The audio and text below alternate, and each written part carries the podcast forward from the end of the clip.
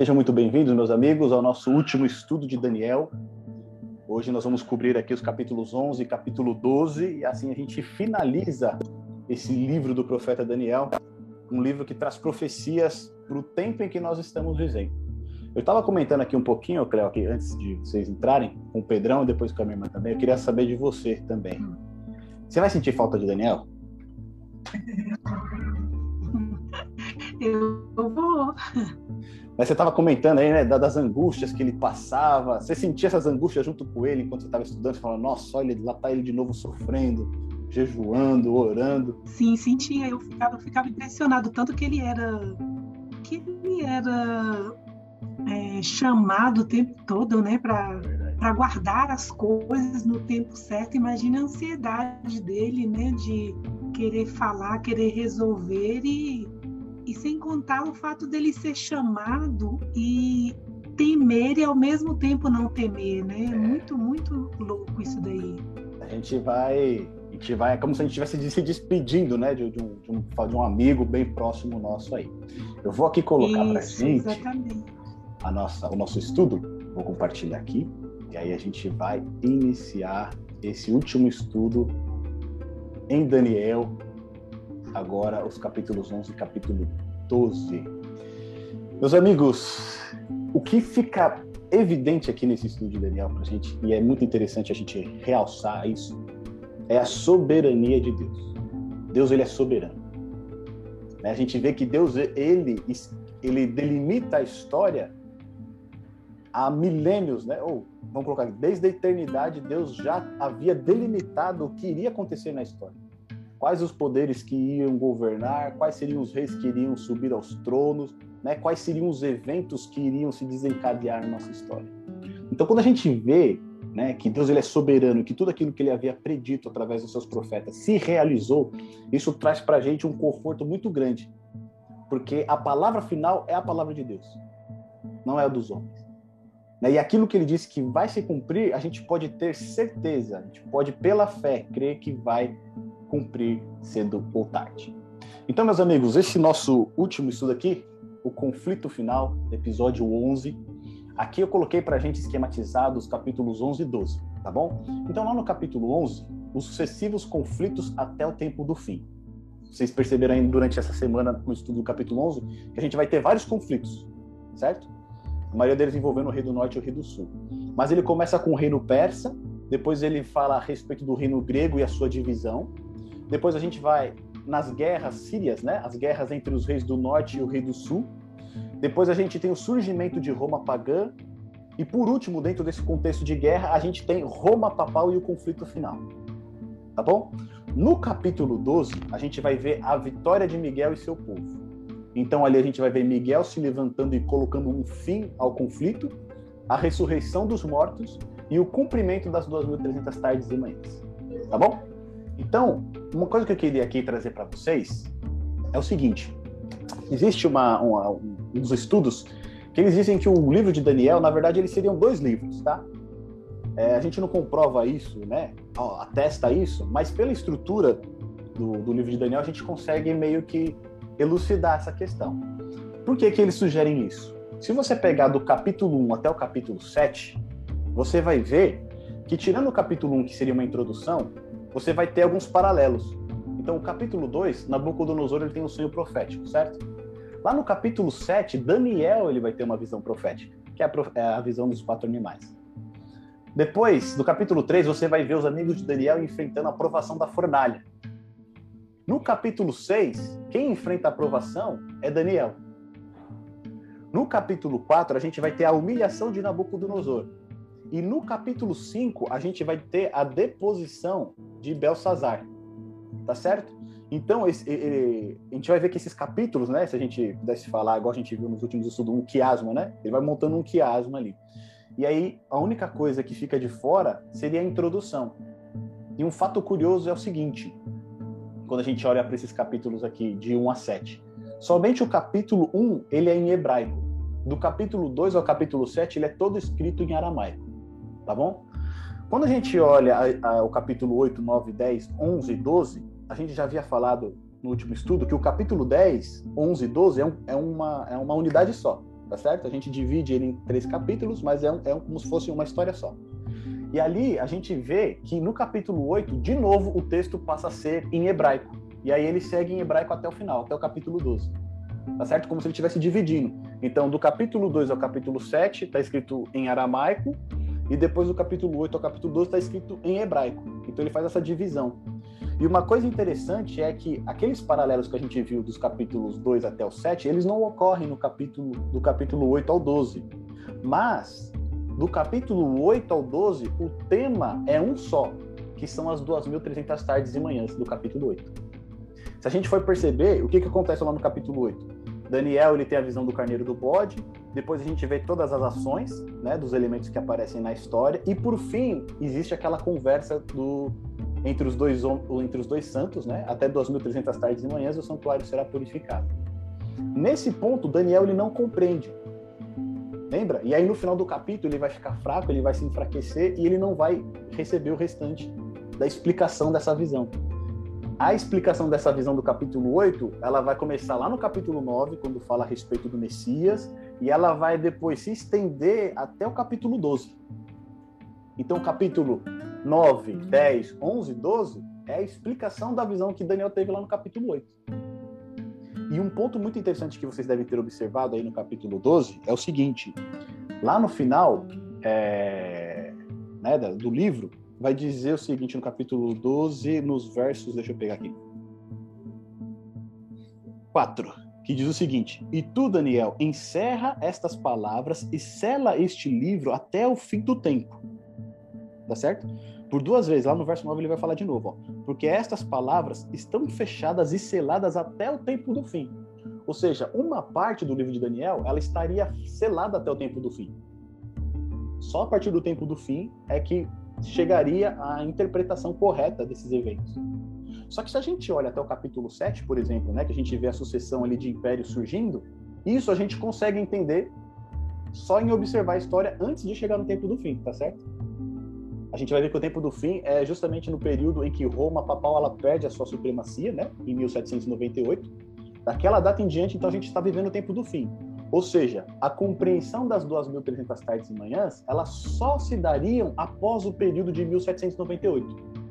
Antes, você conseguiria entender tudo. Você conseguiria entender as sucessões de impérios, as guerras, você conseguiria observar na história e entender a profecia mas as 2.300 tardes e manhãs você só conseguiria entender depois do tempo do fim. Tá bom? Então, quando diz encerra as palavras e sela este livro até o tempo do fim, que livro é esse? Não pode ser o livro todo de Daniel, porque capítulo 7 e 6, outros capítulos a gente consegue entender, né? Só essa parte das 2.300 tardes e manhãs é que ficaria difícil de você entender, você não conseguiria compreender. Portanto, é, alguns estudiosos acreditam que do capítulo 8 ao 12 seria um outro livro, né? Seria um Daniel 2 aí. E essa parte aqui ficou selada até o tempo do fim, tá bom? Então, dito isto, lembra desse nosso gráfico aqui? Que a gente tinha sucessões de impérios, né? A gente começa lá com o capítulo 2, a estátua, depois a gente tem os animais, depois a gente vai para o capítulo 8, onde tem o bode, o, o carneiro, e aí depois a gente vai ter o chifre pequeno. E depois desse, desse, dessa comparação que a gente fez, a gente criou essa tabelinha aqui, ó a gente falava Daniel capítulo 2, Daniel capítulo 7, Daniel capítulo 8, né? Os correspondentes aqui e a identidade de cada um desses elementos. Para a gente poder entender o que, se, o que está acontecendo aqui no capítulo 11, a gente vai seguir a mesma regra. Percebe que é uma ampliação, né? Como a gente falou, é um zoom. A gente começa lá com a estátua, depois os quatro animais, depois a gente vai ter dois animais e o chifre pequeno. A gente vai dando um zoom na profecia e vai entrando em mais detalhes. Mas a gente percebe que os elementos são os mesmos, eles não mudam, tá? Então, isso é muito importante para a gente considerar aqui também no estudo do capítulo 11. Aqui tem uma tabela bem detalhada e a gente consegue observar que muitas das ações de poderes aqui no capítulo 11, elas correspondem, né, é, a, a, as ações desses mesmos poderes nos capítulos 8, 9, no capítulo 7, tá bom? Então você tem o correspondente. E isso é importante por quê? Porque essas mesmas ações acabam identificando o elemento? A mesma maneira de agir, a gente consegue interpretar aqui que é a mesma pessoa. Então aqui eu não vou ler os detalhes, mas só para a gente passar rapidamente.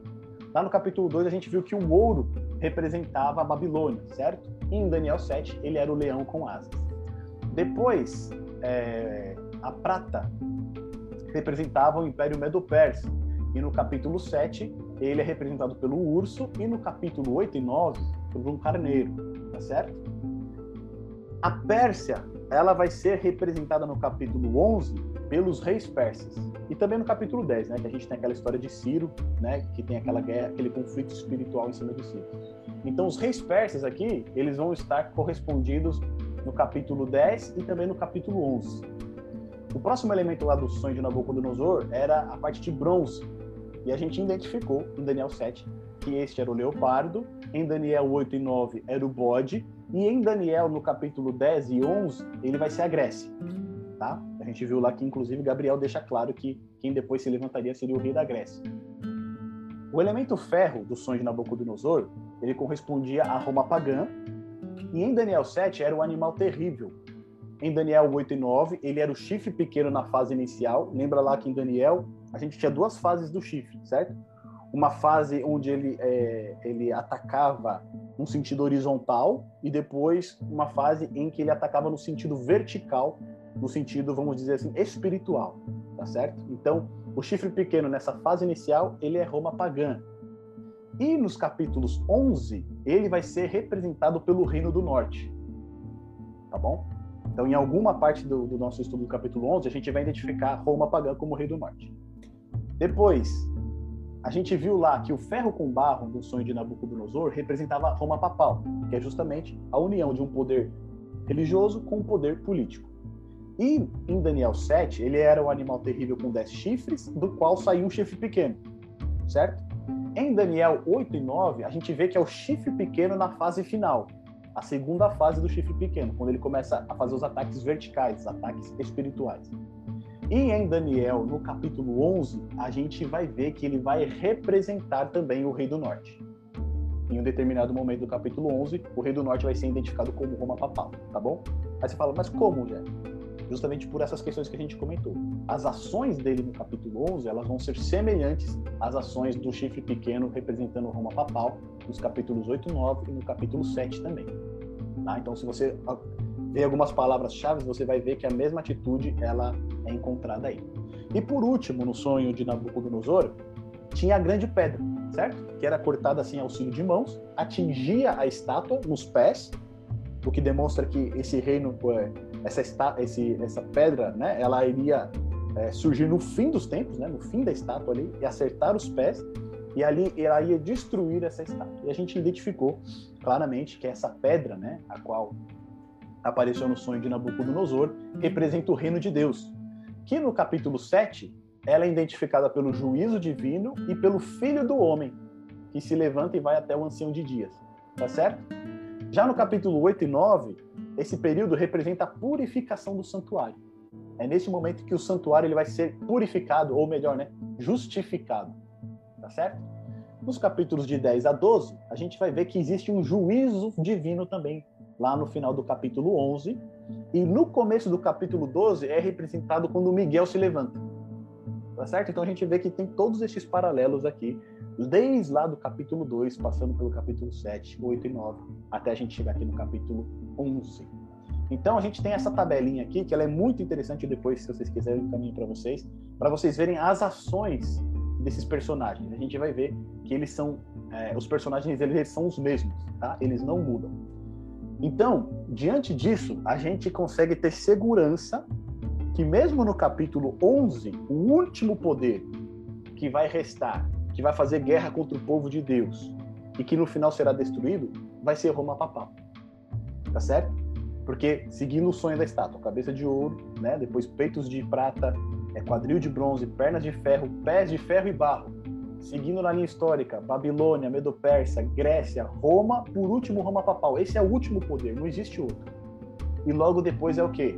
Tem o juízo em andamento e vem o reino de Deus. Então se a gente pudesse colocar aqui, né? Eu fiz a escala aqui já com as datas, a gente viu que Roma papal ela começou a sua supremacia em 538 e em 1798, por conta da Revolução Francesa, né, Napoleão Sul ele né, emerge ali como imperador da França. O, é, o papado ele recebe uma ferida mortal ali, né, o Papa Pio VI ele é deposto. Né? A, o, o, bispo de Roma ele perde a sua autoridade, ele perde a sua soberania ali é, sobre a Europa. Mas um ponto que vale ressaltar aqui é que apesar dele perder a sua soberania, a igreja não deixa de existir, tá certo? É só figura né, do papado que ela perde o seu poder, perde a sua influência. Mas que logo depois a gente vai ver que ela, ela, né, ela está recuperando, né? A gente percebe que ele já está recuperando essa influência. E esse vai ser o grande adversário do povo de Deus no tempo do fim. Não tem outro. Porque logo depois de 1798, a gente viu que em 1844 começou o que no céu? O juízo celestial. O juízo que a gente viu no capítulo 7 e a purificação do santuário no capítulo 8, né, é o mesmo evento, eles começaram em 1844. Então, desde aquela data, o que está acontecendo no santuário celestial? Um juízo. E ao final desse juízo, o reino de Deus será estabelecido. É nesse momento que Cristo volta à terra, destrói né, os poderes que estão aqui e ele estabelece o seu reino para a eternidade. Então, se a gente pudesse colocar, nós estaríamos aqui, ó, bem pertinho do reino de Deus, tá bom? O tempo atual em que nós vivemos. Por que, que a gente está fazendo toda essa recapitulação? Porque é importante a gente manter é, o nosso estudo né, fixo nos mesmos personagens. Porque senão a gente pode variar muito. Né? Então a gente começa a ver todas essas guerras no capítulo 11. Ah, esse aqui eu acho que pode ser a China. Ah, esse aqui eu acho que pode ser a Rússia. Então a gente consegue, né, começa a querer encaixar né, a, a, o noticiário dentro da profecia. E não é assim. A gente precisa ter um, um norte muito bem definido, muito bem demarcado. E aqui também um ponto que eu quero trazer é assim, é, a interpretação que a gente vai tra trazer aqui, não quero dizer que ela é 100% correta, tá bom? Não estou dizendo que ela é infalível. Mas quando a gente observa a história, a gente consegue identificar os elementos da profecia ali, tá bom? Então, de definindo bem esses marcos, a gente sabe que no final, os únicos poderes ali que vão rivalizar é o poder de Roma papal com o poder de Deus, né? O povo de Deus e por fim ali Jesus se levantando para defender o seu povo. Então vamos lá. Quando a gente fala agora do capítulo 11, a gente divide ele da seguinte maneira, tá bom? Dos versos 1 e 2 a gente vai ter os reis persas, no verso 3, a gente vai ter Grécia com Alexandre o Grande. No verso 4, a gente vai ter a divisão do Império Grego entre os quatro generais de Alexandre, Cassandro, Lisímaco, Seleuco e Ptolomeu, tá bom? Isso aí tá tranquilo, isso aqui já são águas passadas, né? A gente já confirmou na história que realmente esses eventos aconteceram. Depois do, dos versos 5 até o 45, né, que eu acho que é a parte mais difícil pra gente, ela é dividida em três sessões. Do 5 ao 13 são as guerras sírias, que aí a gente vai ver uma guerra entre o Reino do Norte e o Reino do Sul. O Reino do Norte representando o Reino Seleucida, que foi um dos generais de, de Alexandre, e o Reino do Sul representado ali pelo por Ptolomeu, tá bom? Então a gente vai ver esses combates do capítulo do verso 5 a 13, a gente vai ver uma sucessão desses combates. Depois do verso 14 ao 28, a gente identifica ali o surgimento de Roma pagã como rei do norte. E por fim, dos versos 31 a 45, a gente identifica ali o surgimento de Roma papal como reino do norte. Tá bom? Então, vamos avançar aqui no nosso estudo. Um conceito bíblico aqui que a gente precisa deixar claro, que é, no caso aqui, geográfico, né? Essa questão do rei do norte e rei do sul. Por que, que eles são é, chamados de rei do norte e rei do sul? Se a gente olhar aqui nesse mapa, a gente vai ver o seguinte: esse império em verde aqui era o Império Seleucida, tá bom? Então, Seleuco, um dos generais de Alexandre, ele ficou com a maior parte do Império Grego-Macedônio. Ele ficou com todo o império que partia lá desde a Pérsia até a Turquia. Tá? Depois eles acabaram incorporando os outros dois generais de Alexandre e Seleuco aqui ficou com o maior império. E ele ficava justamente ao norte da Palestina. Então toda essa parte da Síria, né, a parte de Babilônia, essa parte da crescente fértil aqui é, do Eufrates, toda essa área aqui era dominada por Seleuco, representava o rei do norte, o, o reino é, Seleucida, tá? ao norte de Israel, ao norte da Palestina. Já ao sul da Palestina, a gente vai ter aqui o Egito, tá certo? E aqui que foi que aqui foi o general Ptolomeu estabeleceu o seu reino, tá bom? E aí esse reino do sul ele envolvia tanto a parte do Egito quanto também a Palestina. Ou seja, a Judéia ficou sobre né, o domínio ali do, dos Ptolomeus, do reino Ptolomeu. E ou seja, quando esses dois reinos então entram em guerra, quem que está bem no meio dessa guerra? O povo judeu. Tá certo? Então, por isso que ele vai ser caracterizado como rei do norte e rei do sul. Por quê? Rei do norte é, representa aqui a dinastia Seleucida, que fica ao norte da Palestina. E ao sul a gente tem os Ptolomeus. Tá bom? Então a gente vê que o povo de Deus está bem no meio desse conflito. Tá certo? Enquanto eles estão guerreando, o povo de Deus está no meio e também está sofrendo né, com esses dois conflitos. Um outro conceito que a gente precisa é, estabelecer aqui é o conceito espiritual do Reino do Norte e do Sul. A gente viu o conceito geográfico. Agora, o, rei, o conceito espiritual ele tem as seguintes características. O norte é a representação bíblica do mal, que usurpa a Deus. E isso a gente encontra em algumas passagens bíblicas. Vamos ler só uma aqui. Eu vou pedir para alguns dos nossos amigos, por gentileza, ler o texto que está lá em Jeremias, no capítulo 1, no verso 14. Só para a gente entender esse conceito bíblico, tá?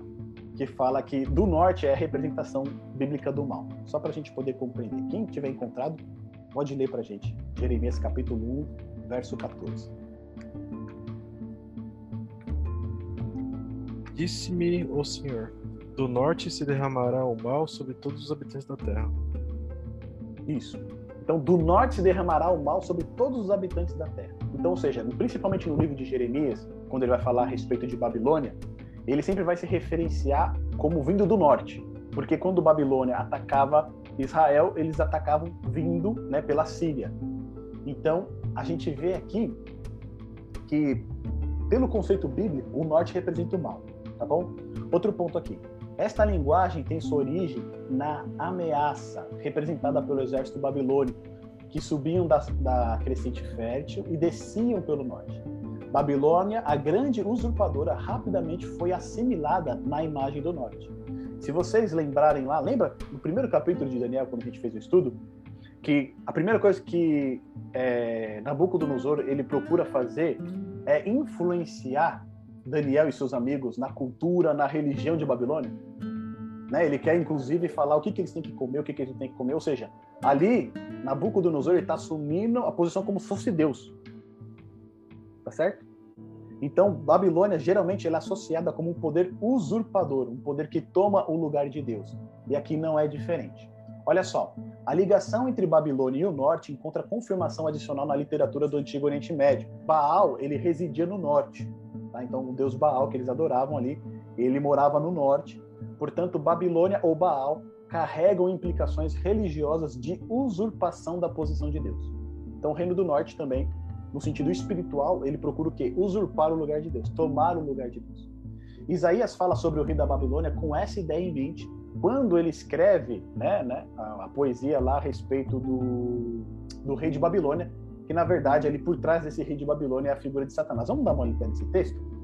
é, Isaías 14, verso 13 e 14. Tá 13 e 13 ali? Mas é Isaías 14, os versos 13 e 14. Ele vai trazer também essa ideia para gente, né, do norte aí, como uma representação do mal. Olha só. Quem encontrou, pode ler para gente. 13 e 14. 13 e 14? Isso.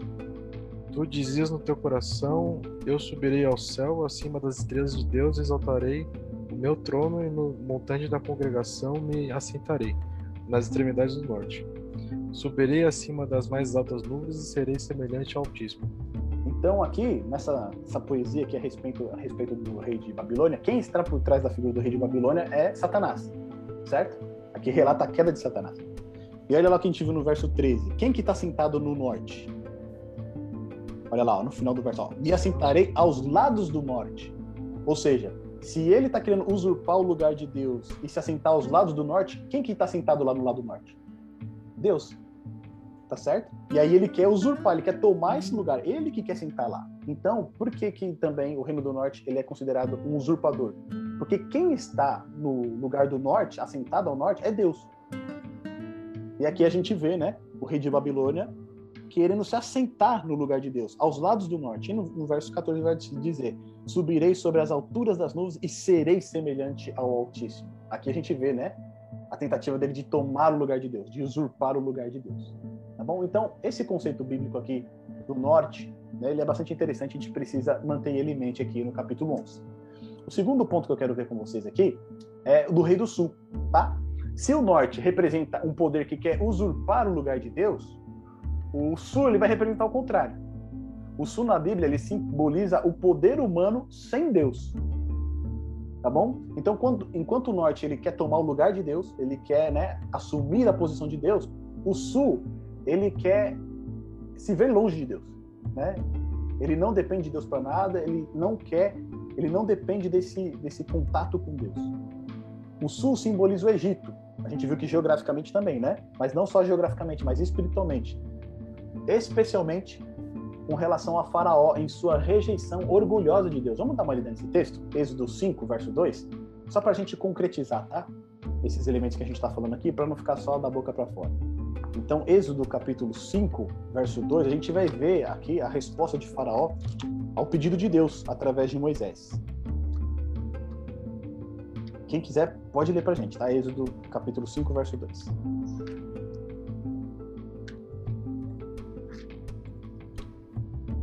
Faraó disse: Quem é o Senhor cuja voz eu ouvirei?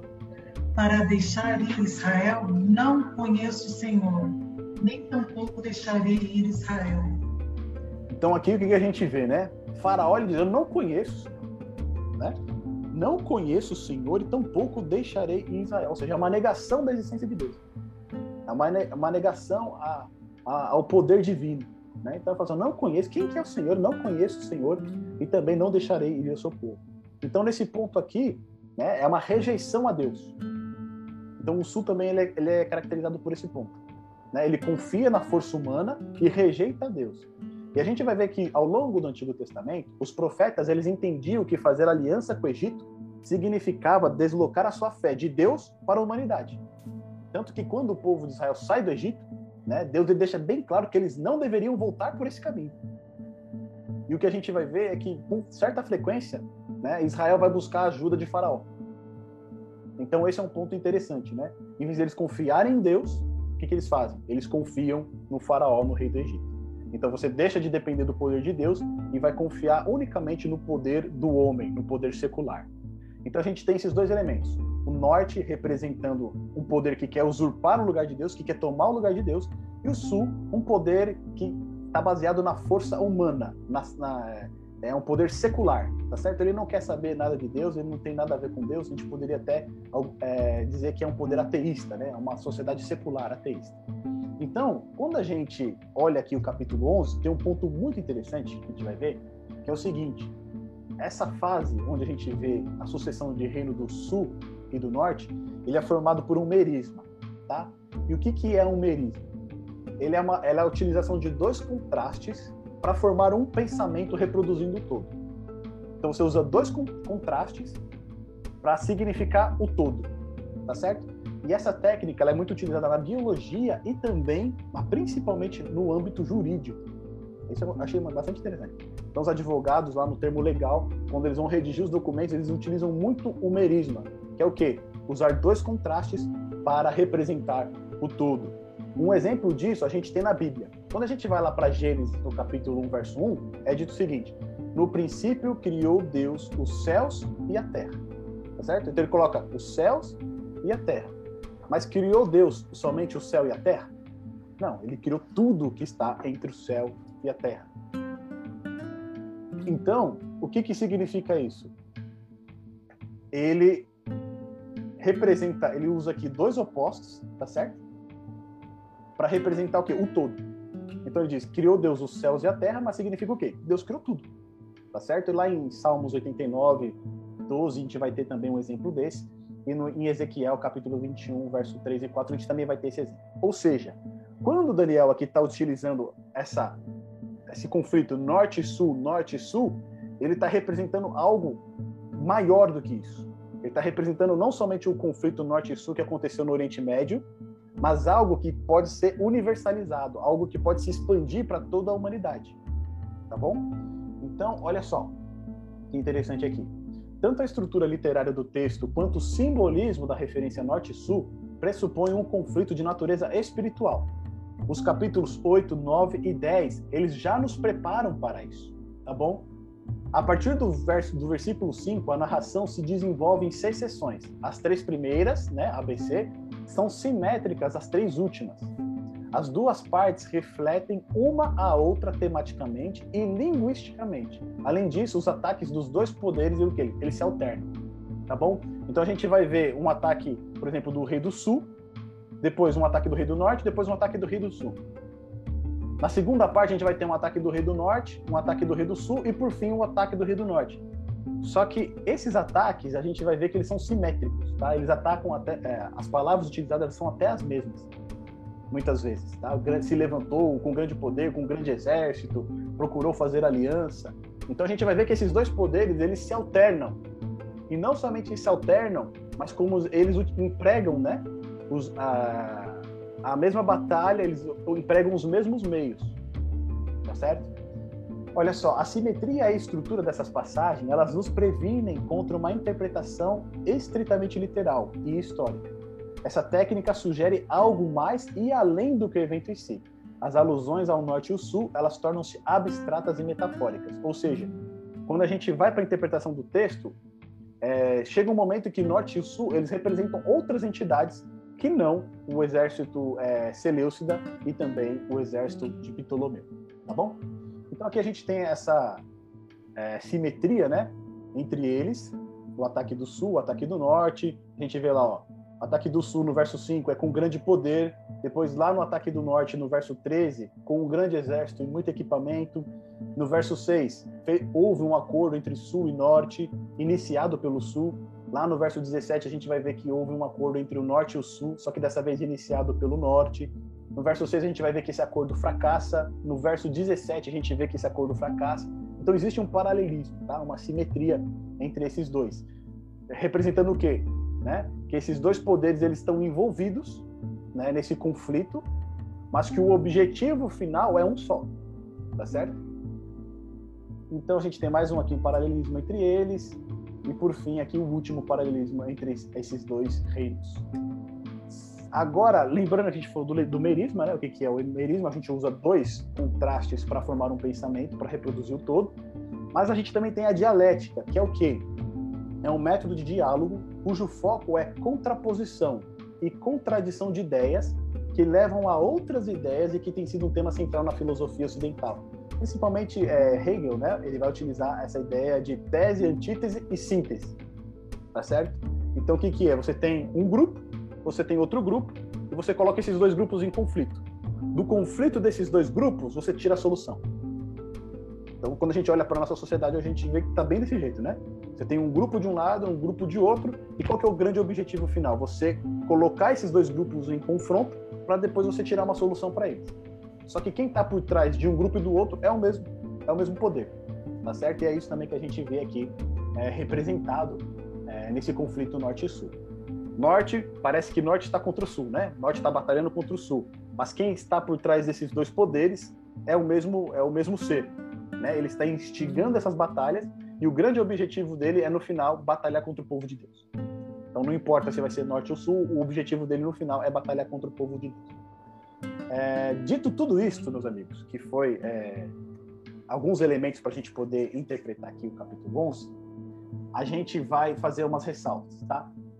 Essa, essa interpretação do capítulo 11, ela tem algumas interpretações possíveis. A primeira delas é uma histórica literal, tá? Ou seja, todos os elementos eles são literais. Então, muitos vão atribuir o rei do sul, lá no final do capítulo 11, ao islamismo. Tá bom? Porque como o Egito, né, era a região que ficava ali ao sul, e ali você vai ter também o surgimento dos povos árabes, o primeiro califado, se eu não me engano, vai, vai surgir por aquelas regiões também. Então, eles vão é, entender é, o Reino do Sul como se fosse o islamismo. Então, eles acreditam que tem que ser cumprido literal a profecia de, do capítulo 11.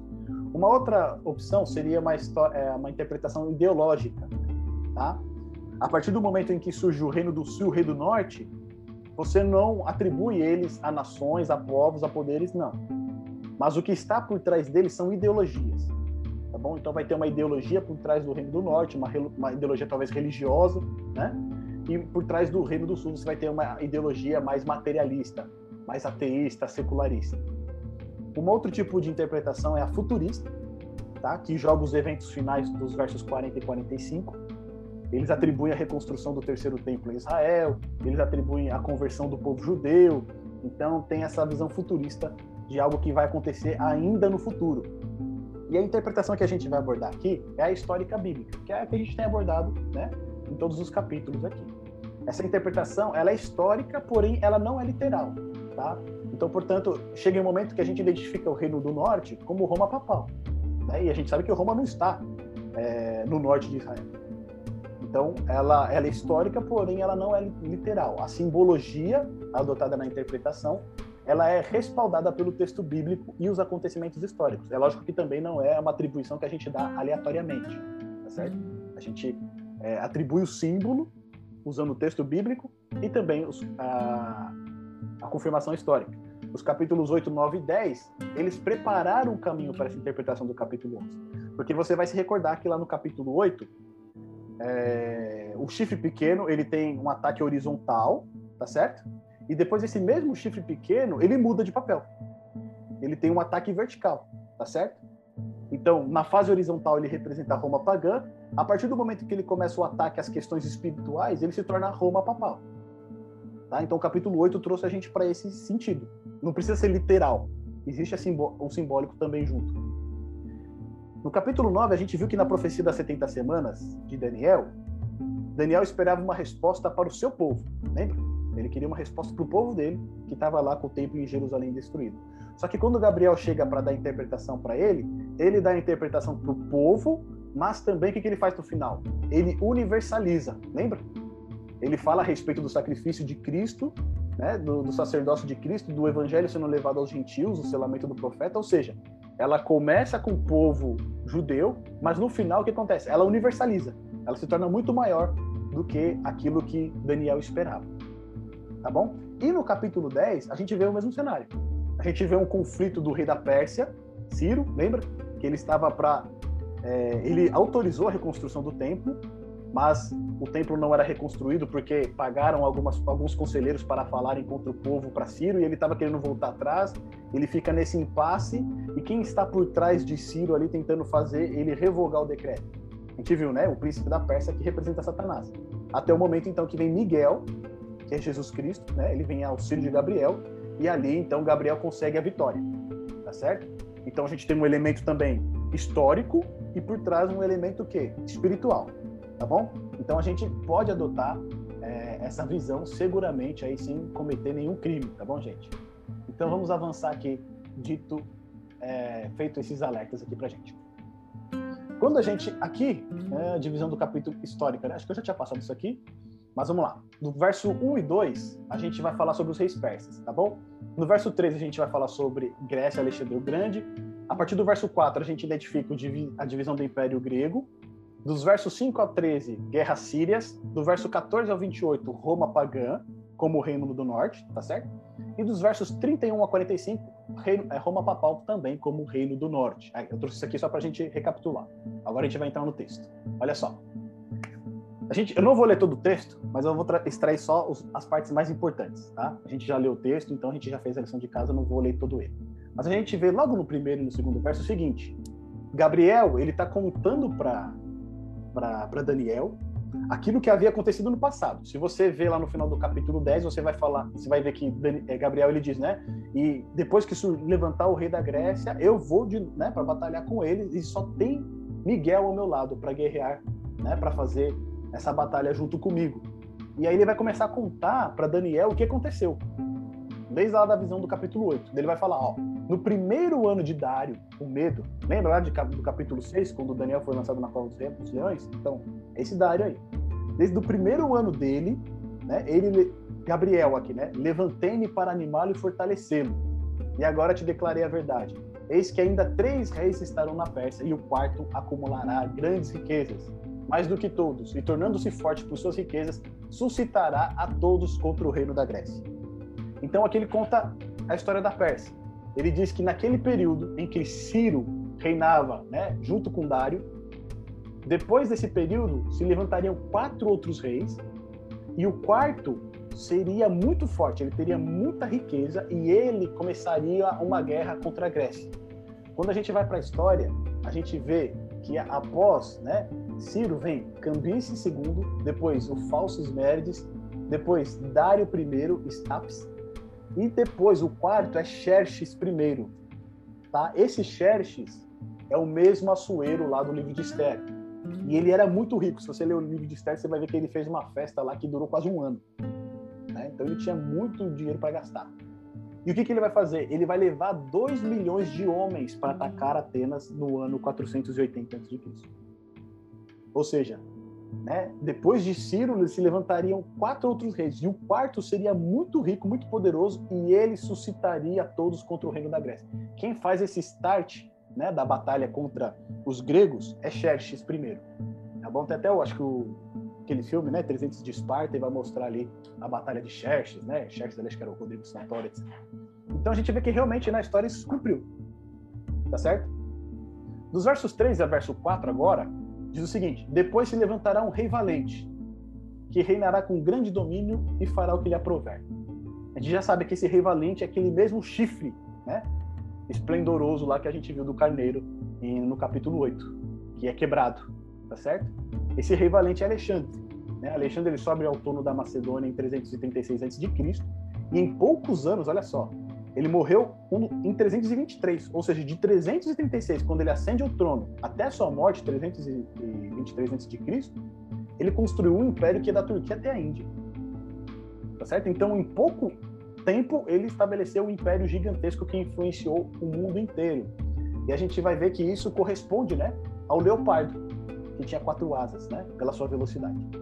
Depois o reino é dividido é, entre os seus quatro generais, Cassandro, Lisímaco, Seleuco e Ptolomeu. A gente vai ver lá no verso 4 que diz o seguinte, ó, mas estando ele em pé, o seu reino será quebrado e será repartido para os quatro ventos do céu. Lembra lá em Daniel capítulo 8, quando diz que o chifre foi quebrado e depois né, das, dos quatro ventos do céu surgiu um chifre pequeno. Mas não agora para a sua posteridade, nem tampouco segundo o seu domínio com que reinou, porque o seu reino será arrancado e passará a outros que não eles. Ou seja, o reino de Alexandre ele seria dividido entre outras pessoas que não da sua descendência. Isso é fato, né? Alexandre ele tinha uma, um filho muito pequeno na época e ele tinha um irmão ali que tinha problemas mentais. Então os generais logo acabaram de dar um jeito na família de Alexandre, pegaram o reino dele e dividiram entre eles, tá bom? Então, quando a gente olha para a história, realmente, esses fatos aqui, eles se cumpriram. Agora a gente vai entrar na questão das guerras sírias. Então, lá no verso 5, a gente vai ter ali o surgimento do reino do sul, o rei do sul e o rei do norte, tá? O rei do sul ali é identificado como Ptolomeu I, ou Sóter, e o rei do norte é identificado como Seleuco I Nicator. E aí depois, no verso 6 e 9, você vai ter três batalhas ali, tá? Ptolomeu sul contra o norte, né? Ptolomeu contra Antíoco, a primeira guerra síria. Depois, Antíoco, rei do norte, contra o rei do sul, que é a segunda guerra síria. Depois, a terceira, Ptolomeu, rei do sul, contra Seleuco, segundo rei do norte. Um ponto aqui interessante. O rei do norte ele sempre vai adotar os nomes ou Seleuco ou Antíoco, tá? E a dinastia do reino do sul vai ser sempre Ptolomeu. Depois dos versos 10 a 13, a gente vai ter Antíoco III, Magno, né, ou o Grande, contra Ptolomeu IV, Filop. Essa é a quarta guerra síria. E dos versos 14 e 15, você vai ter Antíoco III Magno contra Ptolomeu V Epifânio. E por último, Antíoco IV Epifânio, que esses que muitos acham que é o chifre pequeno, né? Contra o, o governo ptolomaico sobre a, a, proteção de Roma. E aqui é um ponto interessante, porque Roma lá entra né, no meio aí desse conflito Rei do Norte e Rei do Sul, tá bom? Então a gente vai passar aqui rapidamente e a gente vai ver tudo que está em amarelo, tá? É, são os termos que, que se repetem no texto. Então você vai ver que vários Rei do Sul, Rei do Norte, se levantará, se levantará, fortaleza. Então esses termos eles vão se repetindo porque eles caracterizam o quê? É, uma ideia militar. Tá? Aqui no capítulo 11, né, o enfoque do texto aqui é no combate militar, tá certo? Então, aqui, dos versos 5 ao 8, a gente vai ter, né? E será forte o reino do sul, mas um dos seus príncipes será mais forte do que ele e reinará poderosamente. Então, só vou ler pra gente a interpretação, tá? Ptolomeu, o rei do sul, ele acolheu o Seleuco, que era do reino do norte, quando este ele foi expulso de Babilônia por seu rival antigo. Tá? Então, o que acontece? Seleuco ele é expulso lá do reino do norte, e aí ele vai se refugiar no reino do sul. E ali Ptolomeu abriga ele tá certo? E Ptolomeu coloca ele ali como se fosse um seu general, como se fosse um príncipe. E Seleuco ele vai crescendo ali dentro do Reino do Sul, E ele se torna tão forte que ele consegue depois guerrear com a ajuda de Ptolomeu e res, resgatar o reino do norte que ele havia perdido. E aí vai dizer, né, que o, reino do norte, ele diz aqui, ó, reinará poderosamente, o seu domínio será grande. Ou seja, ele vai acabar se tornando até mais forte do que o seu benfeitor Ptolomeu. Depois, os dois reinos eles selarão a paz mediante o casamento de Antíoco II Teos, que era neto de Seleuco, com Berenice, filha de Ptolomeu II. E aqui é um ponto muito interessante. Olha o que está escrito aqui. Ó. Mas ao fim de alguns anos eles se aliarão, e a filha do rei do sul virá ao rei do norte para fazer um tratado. Mas ela não reterá a força do seu braço, nem ele persistirá, nem o seu braço, porque ela será entregue e os que a tiverem trazido, e seu pai e o que a fortalecia naqueles tempos. Mas de um renovo das raízes dela, um se levantará em seu lugar e virá com o exército e entrará na fortaleza do Rio do Norte e operará contra eles e prevalecerá. O que, que aconteceu aqui nessa história aqui? Antíoco segundo Teos, ele era neto de Seleuco, tá certo? E ele se casou com Berenice, que era filha de Ptolomeu II. Ou seja, o Reino do Norte e o Reino do Sul entraram numa aliança matrimonial. Só que essa aliança não deu certo, porque Antíoco, o que, que ele fez? Ele se separou da sua esposa, Laodice Tá? Ele se separou, mandou ela embora e casou com Berenice para fazer essa aliança entre o norte e o sul. Só que depois que Ptolomeu II morreu, o que que Antíoco II fez? Ele mandou embora Berenice e trouxe de volta Laodice. Só que quando Laodice voltou, ela falou assim: peraí, isso aí não vai ficar assim não. Ela foi e tramou tanto a morte de Antíoco, quanto de Berenice, quanto o filho de Berenice que ela tinha tido com Antíoco. Tá certo? Então eles tentaram fazer uma aliança né? Foi dada ali uma filha para que eles pudessem ter essa aliança de casamento, só que ela não vingou. No final dessa história, o que, que acontece? Ptolomeu III, rei do sul, que era irmão de Berenice, ficou furioso com essa situação e então ele armou seu exército e invadiu a terra do norte e infligiu ali uma derrota tremenda a Antíoco II. Tá? E aqui diz o seguinte, ó, mas de um renovo das raízes dela, ou seja, da mesma origem que ela, né? no caso aqui é o irmão dela, de Berenice, se levantará um em seu lugar e virá com o exército e entrará na fortaleza do rei do norte, e operará contra eles e prevalecerá. Também os seus deuses, com as suas imagens de fundição, com seus objetos preciosos de prata e ouro, levará cativo para o Egito. E por alguns anos ele persistirá contra o reino do norte. Ou seja, essa investida de Ptolomeu III, né, ela assim arruinou o reino do norte por um determinado tempo. E durante esse período, Ptolomeu III ali, ele teve o poder, tá certo? Depois que a gente vai ver. E entrará o rei, e entrará no reino, o rei do sul, e tornará para sua terra. Aí a gente vai ver aqui de novo, né, essa batalha entre rei do sul e rei do norte. Os dois reis, reinos, eles sempre retomavam essas disputas, e ali eles ficaram nessa disputa por mais de um século, tá? Reino do norte e reino do sul. Em 242, Seleuco II, o Calinico, tentou vingar-se da grande derrota sofrida. Isso aqui, Seleuco, rei do norte, tá? Mas o seu exército ele foi destruído e ele teve de retornar para sua terra.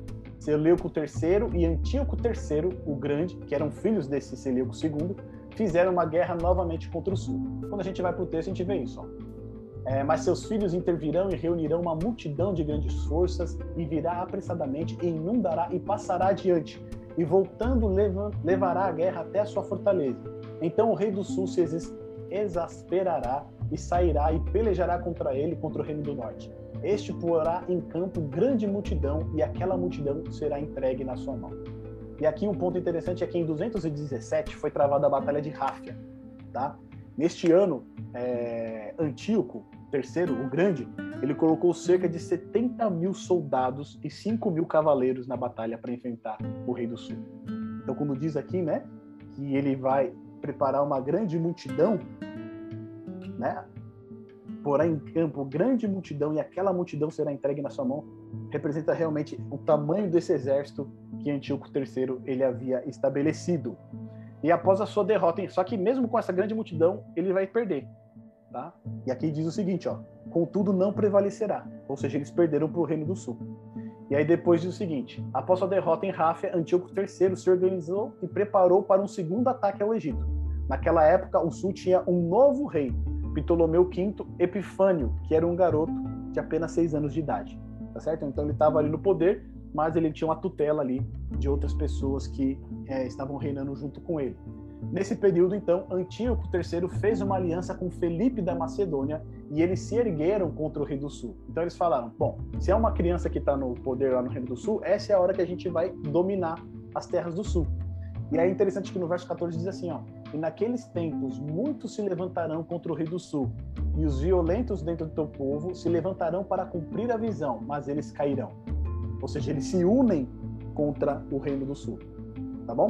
E aí depois diz no verso 15: E o rei do, e o rei do norte virá e levantará baluartes e tomará a cidade forte, e os braços do rei do sul não poderão resistir, nem o seu povo escolhido, pois não haverá força para resistir. Aqui, alguns intérpretes acreditam que aqui no verso 15 se refira a Antíoco IV, tá? porque ele faz um ataque ao rei do sul e ele também faz um ataque contra o povo de Deus aqui, ó.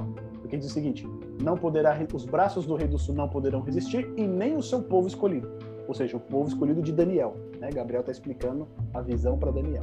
Ou seja, Antíoco também foi aquele que acabou profanando o templo lá em Jerusalém, que sacrificou porcos no altar do templo.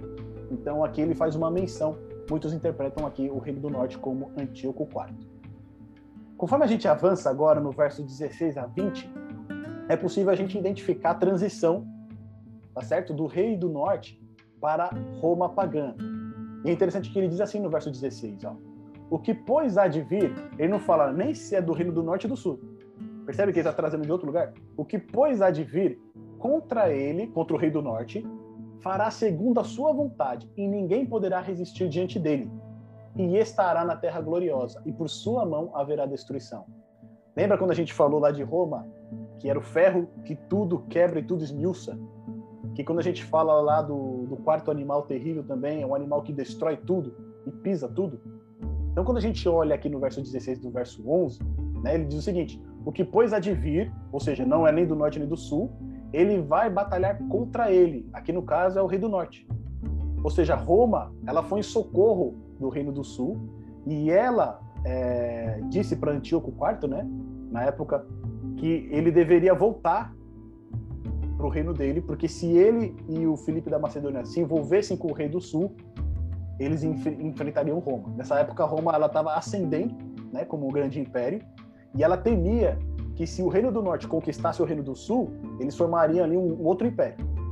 Né? E eles ofereceriam ali uma grande resistência para Roma. Então Roma ela vai em socorro do Rei do Sul e manda o Rei do Norte retornar. E depois Roma depois vai fazer guerra contra o Rei do Norte, vai vencê-lo. E o mais interessante aqui no verso 16 é o seguinte, que diz que estará na terra gloriosa. Ou seja, ela vai entrar e vai dominar também na Palestina. E por sua mão haverá destruição que é um elemento que a gente viu lá do ferro que tudo esmiuça e também do quarto animal. Então aqui no verso 16 a gente identifica o surgimento de Roma no cenário, tá? E aí um ponto interessante que diz é o seguinte, ó: E dirigirá o seu rosto para vir com a potência de todo o seu reino e com ele os retos. Assim ele fará e lhe dará uma filha das mulheres para corrompê-la. Ela, porém, não subsistirá nem será para ele. Ou seja, a gente vê de novo uma filha sendo dada, lembra lá da Berenice? Aqui, uma filha é dada procurando corromper esse poder que está surgindo. Porém, não subsistirá, nem será para ele. Depois virará o seu rosto, aqui a gente está falando ainda do poder romano, para as ilhas e tomará muitas. Mas um príncipe fará cessar o seu opróbrio contra ele, e ainda fará recair sobre ele o seu opróbrio. Virará então seu rosto para as fortalezas da sua própria terra, mas tropeçará, tropeçará e cairá e não será achado. E aqui é um ponto interessante. Do verso 17 até o verso 19, alguns intérpretes eles entendem aqui como sendo Júlio César. E aí ele fala um ponto interessante, né?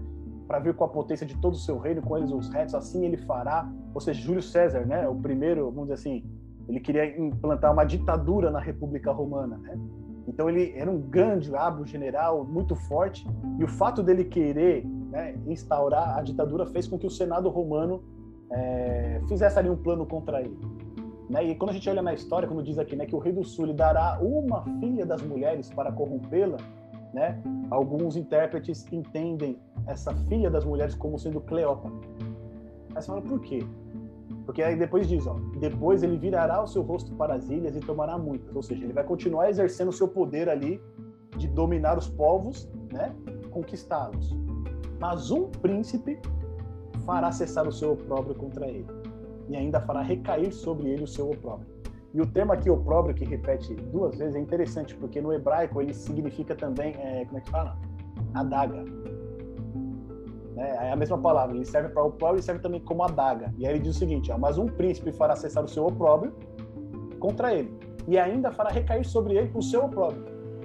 Ou seja, falando como, como se ele fosse né, morto também é, por uma adaga. Né? O opróbrio também pode ser traduzido como adaga.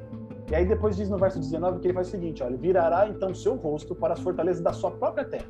Ou seja, ele vai se voltar para a sua própria terra mas quando ele se voltar para sua própria terra, o que vai acontecer? Ele vai tropeçar e vai cair e não vai ser achado. Ou seja, naquele momento ele será morto. E é interessante que quando a gente olha, né, para essa história, no plano histórico, né, Júlio César realmente ele teve um envolvimento ali com Cleópatra, né, tentando fazer uma aliança com o Egito. Depois há uma traição, né, do Senado romano sobre Júlio César e quem organizou essa traição foi um, foi Cassius Longinus, né? Era um dos homens importantes de lá, que é configurado aqui também como um príncipe, mas um príncipe fará cessar o seu opróbrio. Então, aqui nesses versos de 17 até 19, identificam né, a história de Júlio César ali buscando implantar a ditadura romana. E aí, no verso 20, diz o seguinte: em seu lugar se levantará quem fará passar um arrecadador pela glória do rei, mas em poucos dias será quebrantado, e isto sem ir e sem batalha. E aqui é um ponto interessante. Né? Sempre quando uso o termo aqui, se levantará, que é, significa o quê? Assumirá o lugar. Tá? Então, depois daquele que morreu, vamos dizer que foi Júlio César, se levanta um. E esse que vai se levantar, ele vai ser um arrecadador ou um exator, em algumas traduções. Que é o quê? É um grande coletor de impostos. Tá? E quando a gente olha na história, César Augusto, quando ele estabelece né, o Império Romano, ele é o primeiro imperador romano, foi ele também que estabeleceu o imposto pelo império. Se a gente for lá em Lucas capítulo 2, verso 1, a gente vai ver que José, né, ele sai da sua terra e vai para Belém justamente porque ele precisaria dar conta ali a respeito de impostos. Olha só, lá em Lucas capítulo 2, verso 1. Quem encontrar pode ler para a gente.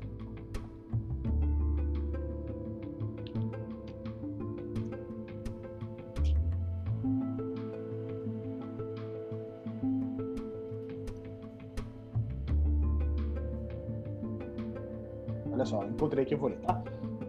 Lucas capítulo 2, verso 1.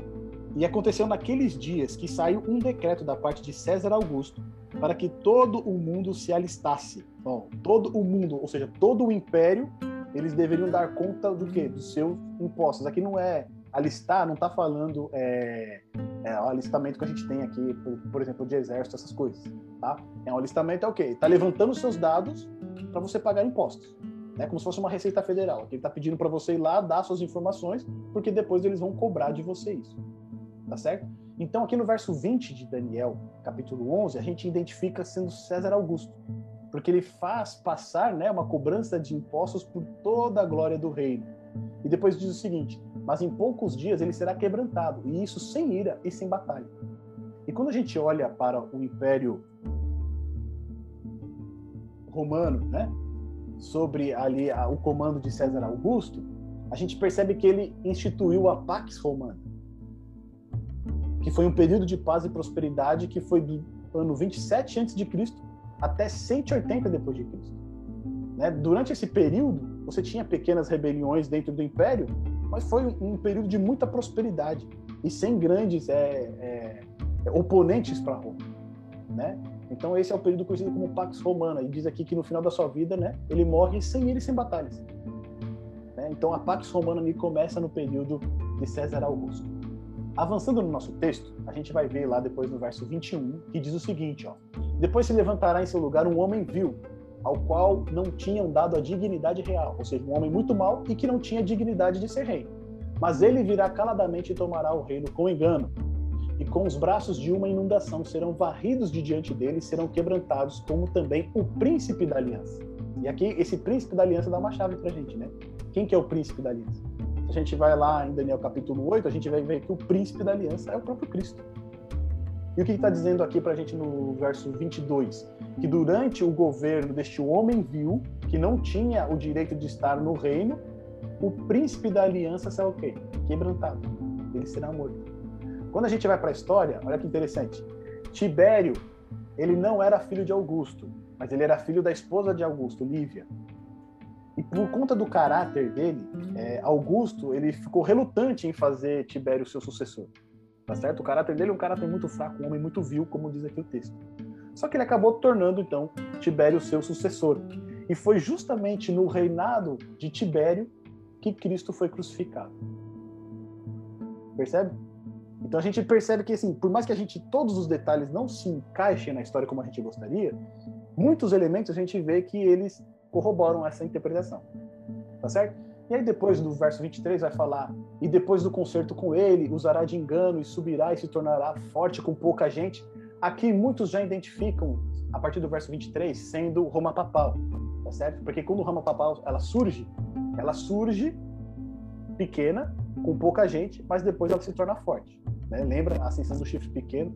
E depois no verso 24, virá caladamente aos lugares mais férteis da província, fará o que nunca fizeram seus pais, nem os pais de seus pais, e repartirá entre eles a presa e os despojos e os bens, e formará os seus projetos contra as fortalezas, mas por certo tempo. Aqui é interessante também quando ele utiliza o certo tempo, porque a gente vai ver que o único poder que tem tempo delimitado é o chifre pequeno, é Roma papal, tá certo? Então, aqui, apesar da gente ter colocado como Roma pagã, alguns intérpretes identificam aqui, a partir do verso 23, como sendo Roma papal. E depois a gente vai ter uma série de, de descrições né, desse poder que vai estar governando como rei do norte. Eles vão entrar em alianças, eles vão se sentar junto à mesa. Ou seja, apesar de eles estarem opostos, no verso 27 diz o seguinte: ó, também esses dois reis, o rei do norte e o rei do sul, eles terão o coração atento para fazerem o mal. Percebe? Então não importa se é rei do norte ou rei do sul, eles vão ter o coração atento para fazerem o mal. E a uma mesma mesa falarão mentira. E olha que interessante, quando você está sentado a uma mesa, uma mesma mesa, você está numa reunião, né? Ou seja, esses dois poderes que aparentemente parecem opostos, na verdade eles estão juntos e a intenção do coração dos dois é o mesmo, é o quê? É fazer o mal. E aí diz: Mas isso não prosperará, porque ainda virá o fim no tempo determinado. E aqui, de novo, a gente tem uma marcação de tempo. No tempo determinado, virá o fim. E aí no verso 28 começa a entrar aquela linguagem mais é, religiosa, olha só. Então tornará para a sua terra com muitos bens, e o seu coração será contra a santa aliança, e fará o que lhe aprover e tornará para a sua terra. Tá? Então aqui a gente já começa a entrar num elemento aqui que já configura Roma papal. Mas no verso 29, aí a gente pode dizer com mais certeza a respeito disso. Porque, de novo, olha lá. No tempo determinado, tornará a vir em direção ao Rei do Sul, mas não será na última vez como foi na primeira, porque virão contra eles navios de Tiquitim, que lhe causarão tristeza, e voltará e se indignará contra a Santa Aliança, e fará o que lhe aprover, voltará e atenderá aos que tiverem abandonado a Santa Aliança. Depois, no verso 31, e braços serão colocados sobre ele, que profanarão o santuário e a fortaleza, e tirarão o sacrifício contínuo, estabelecendo a abominação desoladora. Lembra que essas três características, né, profanar o santuário, sacrifício contínuo e abominação desoladora, são características do chifre pequeno é, quando Roma papal, na fase Roma papal, tá certo? E depois diz o seguinte, ó, e aos violadores da aliança, ele com lisonjas perverterá, mas o povo que conhece ao seu Deus se tornará forte e fará proezas. Ou seja, para aqueles que, vamos dizer assim, se apostatam da verdade, né, eles vão perverter essas pessoas. Mas aqueles que permanecem fiéis a Deus, que conhecem o seu Deus, né, ele se tornará forte e fará proezas. E os entendidos entre o povo ensinarão a muitos. Todavia cairão pela espada, e pelo fogo, e pelo cativeiro, e pelo roubo por muitos dias essa descrição que a gente vê no verso 33 lembra muito aquela parte que a gente viu sobre a reforma protestante, né? Aqueles que ensinam, os entendidos, né? Eles vão cair pela espada, pelo fogo, pelo cativeiro e pelo roubo por muitos dias. E depois no verso 34, e caindo eles serão ajudados com pequeno socorro, mas muitos se ajuntarão a eles com lisonjas, revelando até mesmo que dentro do, do, dessa reforma protestante que havia, né, entra, se infiltra ali no meio deles pessoas que vão se infiltrar ali com lisonjas, né? Não, eles não vão se infiltrar, eles não vão se juntar pela verdade, mas vão se infiltrar no meio ali daqueles que são contra esse poder papal. Aí no verso 35, e alguns dos entendidos cairão para serem provados, purificados e embranquecidos até ao fim do tempo. Olha aqui. Lembra que a gente falou que o fim do tempo começa lá em 1798? Ou seja, até o fim do tempo, muitos seriam perseguidos, levados em cativeiros, seriam mortos pela espada. E depois diz o seguinte: porque será ainda para o tempo determinado. Então, aqui, dos versos 31 até o verso 35, a gente consegue já identificar né, alguns elementos que a gente já observou nos outros capítulos. E eles estão em harmonia com o procedimento de Roma Papal. Tá bom? Aí, vamos lá, verso 35, e aí depois a gente tem o verso 36. E este rei do norte fará conforme a sua vontade, levantar-se-á, engrandecer-se-á. Aí lembra de novo? O chifre pequeno, ele começa pequeno, mas ele excede, ele cresce, ele se torna maior do que todos. E ele engrandecer-se-á sobre todo Deus, e contra o Deus dos deuses falará coisas espantosas. Lembra que o chifre pequeno, ele falava também coisas espantosas? E será próspero até que a ira se complete, porque aquilo que está determinado será feito. Aí de novo a gente tem uma repetição né? Ele vai executar todas essas questões, mas por um tempo determinado. Quando chegar esse tempo, ele não vai mais fazer. Depois no verso 37. E não terá respeito ao Deus de seus pais, nem terá respeito ao amor das mulheres, nem a Deus algum, porque sobre tudo se engrandecerá. De novo, né, o termo aqui, ele está se engrandecendo sobre os outros poderes. No verso 38, mas em seu lugar honrará a um Deus das forças, e a um Deus a quem seus pais não conheceram, honrará com ouro, com prata, com pedras preciosas e com coisas agradáveis. Depois, no verso 39, com o auxílio de um Deus estranho, agirá contra as poderosas fortalezas. Aos que o reconhecerem, multiplicará a honra e os fará reinar sobre muitos, e repartirá a terra por preço. Quando a gente olha todo esse cenário, ele está muito semelhante ao que a gente viu na Idade Média, né? onde Roma papal ela dominava, ela se engrandeceu e ela inclusive é, colocava reis no poder e tirava reis do poder, tá certo? Aqueles que eram a favor né, do, do papado, eles tinham as honras de Roma. Né? Roma era a favor deles, dava benesses para eles, mas aqueles que eram contra eles eram perseguidos, eram aqueles é, que eram realmente é, escorraçados. E a gente vê que realmente nesse período da Idade Média Roma papal se engrandeceu demais, né? A ponto até mesmo dos reinos da, da Europa não baterem de frente com ele. Então, de novo, desses versos 36 a 39, a gente vê de novo características de Roma papal. E aí agora a gente chega nos últimos cinco versos desse capítulo 11, que é muito interessante. Que diz o seguinte: aqui a gente vai ter uma estrutura que é essa. No verso 40, na primeira parte, o sul ataca o norte. Tá certo? Na segunda parte do verso 40, o norte vai atacar o sul. A gente já identificou que o reino do norte agora aqui, no final do capítulo 11, se tornou Roma, Roma papal. Tá certo? A gente percebe que aquele conflito que existia ali é, geográfico, ele se expande, ele se torna universal. Igual as profecias que a gente viu no capítulo 8 e também no capítulo 9. Ele, ele deixa aquela área geográfica e ele se expande para o mundo inteiro. Então, aqui a gente vai ver essa sequência do verso 40 a 45. O sul ataca o norte e depois o norte vai atacar o sul. Quando o norte ataca o sul, ele se dirige para a terra gloriosa e ele tem uma vitória parcial na terra gloriosa no verso 41. Depois, nos versos 42 ao verso 43a, o norte ele vai atacar o sul. E no verso 43b, o sul vai se aliar com o norte. E os dois vão atacar o Monte Santo. Até que vem então um fim sobrenatural. Tá certo? Então, essa é a lógica aqui dos versos finais. E agora a gente vai para o texto. Olha só.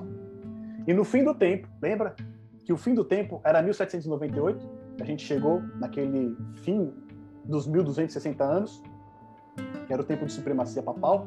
No fim do tempo, o rei do sul lutará contra ele, lutará com ele. E o rei do norte se levantará com ele com carros e com cavaleiros e com muitos navios, e entrará nas suas terras e as inundará e passará. A gente entende aqui que no fim do tempo, o rei do norte, Roma Papal, tá? ele foi atacado pelo sul, ele foi ferido. Que foi justamente o ano de 1798, quando o general Berthier depôs o Papa. Tá certo? Ali, o papado perdeu seu poder. A igreja continuou, mas o papado perdeu seu poder e a sua influência. Naquele momento, o rei do sul, ele atacou o rei do norte. E o rei do norte foi ferido. Só que o que a gente vê aqui no texto, no verso 40, é o seguinte, ó. E o rei do norte se levantará contra ele com carros e com cavaleiros e com muitos navios, e entrará nas suas terras e as inundará e passará. Lembra que a gente falou que o rei do sul era, ele representava de um ponto de vista bíblico, né, a, é, o poder secular, né, o poder sem auxílio de Deus, né, um poder mais materialista, quando a gente olha para a história e a gente vê que em 1798, né, no fim do tempo, o rei do norte ele foi atacado, ele foi atacado pela França. O que motivou esse ataque da França ao papado em 1798 foi a Revolução Francesa. E qual que era um dos pilares da Revolução Francesa? Não há Deus. Né? A França ela foi o primeiro país a se declarar é, ateia. Né? Então ele diz não há Deus. E aí até a gente vai ver, né? Ali na, na, Revolução Francesa também vão surgir os termos esquerda e direita, etc. Mas o que a gente percebe é que a França naquele período da Revolução Francesa, ela espalhou para o mundo um estilo de vida secular que não existia até então. Porque até aquele período, né, se a gente olhar para a Europa, quem que dominava ali era a Roma papal. Então, quase todas as nações elas eram religiosas, né? O rei ele estava diretamente vinculado à Igreja de Roma. Só que quando a Revolução Francesa, né, pelo meio da Revolução Francesa, a França ataca o papado, o que, que ela faz? Ela não só tira o papado do poder, mas a partir daquele momento ela espalha para o mundo uma outra visão que não existia até então. Uma visão baseada no secularismo, no materialismo, uma visão do ateísmo. E aí lembra que a gente falou que o rei do sul, né, ele, ele era representado também pelo Egito, porque ele diz: Não conheço o Senhor, né? Não sei quem é o Senhor, não conheço e não vou obedecer. Ou seja, aqui o rei do sul, quando ele ataca o rei do norte nesse, nesse fim do tempo, representa o quê? Esse reino do sul, a gente pode não é, dizer que é a França, né? Mas é essa, essa ideia por trás da Revolução Francesa, que é o quê? Que é uma vida secular, uma vida sem o poder de Deus. Né? Enquanto a gente tem o rei do norte, caracterizado por um poder religioso que se alia ao poder político e tenta impor surge em contrapartida um outro poder que fala não a Deus, o que interessa é o que existe aqui, né? um poder totalmente materialista, e ele fere o rei do norte. E aí a gente vê no verso 40 o seguinte: e o rei do norte se levantará contra ele, ou seja, então aqui a gente vê um momento em que o papado ele vai se levantar contra essa ideologia sem Deus, essa ideologia né, secularizada, ateísta se levantará com ele com carros e com cavaleiros e com muitos navios e entrará nas suas terras e as inundará e passará. Ou seja, ele vai dar um ataque tremendo no Rei do Sul. E no verso 41, e entrará na terra gloriosa. Terra gloriosa, lembra? A gente está falando do povo de Deus, tá certo? E muitos países cairão, mas da sua mão escaparão esses, Edom e Moabe, e os chefes dos filhos de Amon e estenderá sua mão contra os países, e a terra do Egito não escapará.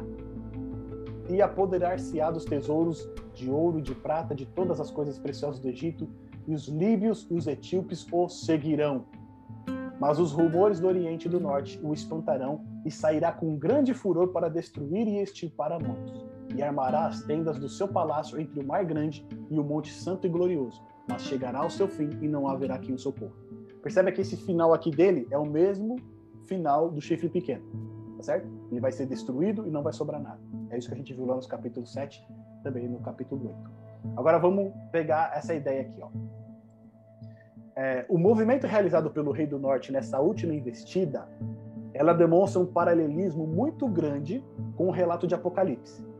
Tá? Se a gente pegar Apocalipse, capítulo 11, versos 3, 7 e 8, depois Apocalipse capítulo 13, Apocalipse capítulo 16, Apocalipse capítulo 17 e 18, a gente vai ver um paralelismo muito grande entre Babilônia, lá no caso de Apocalipse, né, é, retratado como Babilônia, contra o povo de Deus.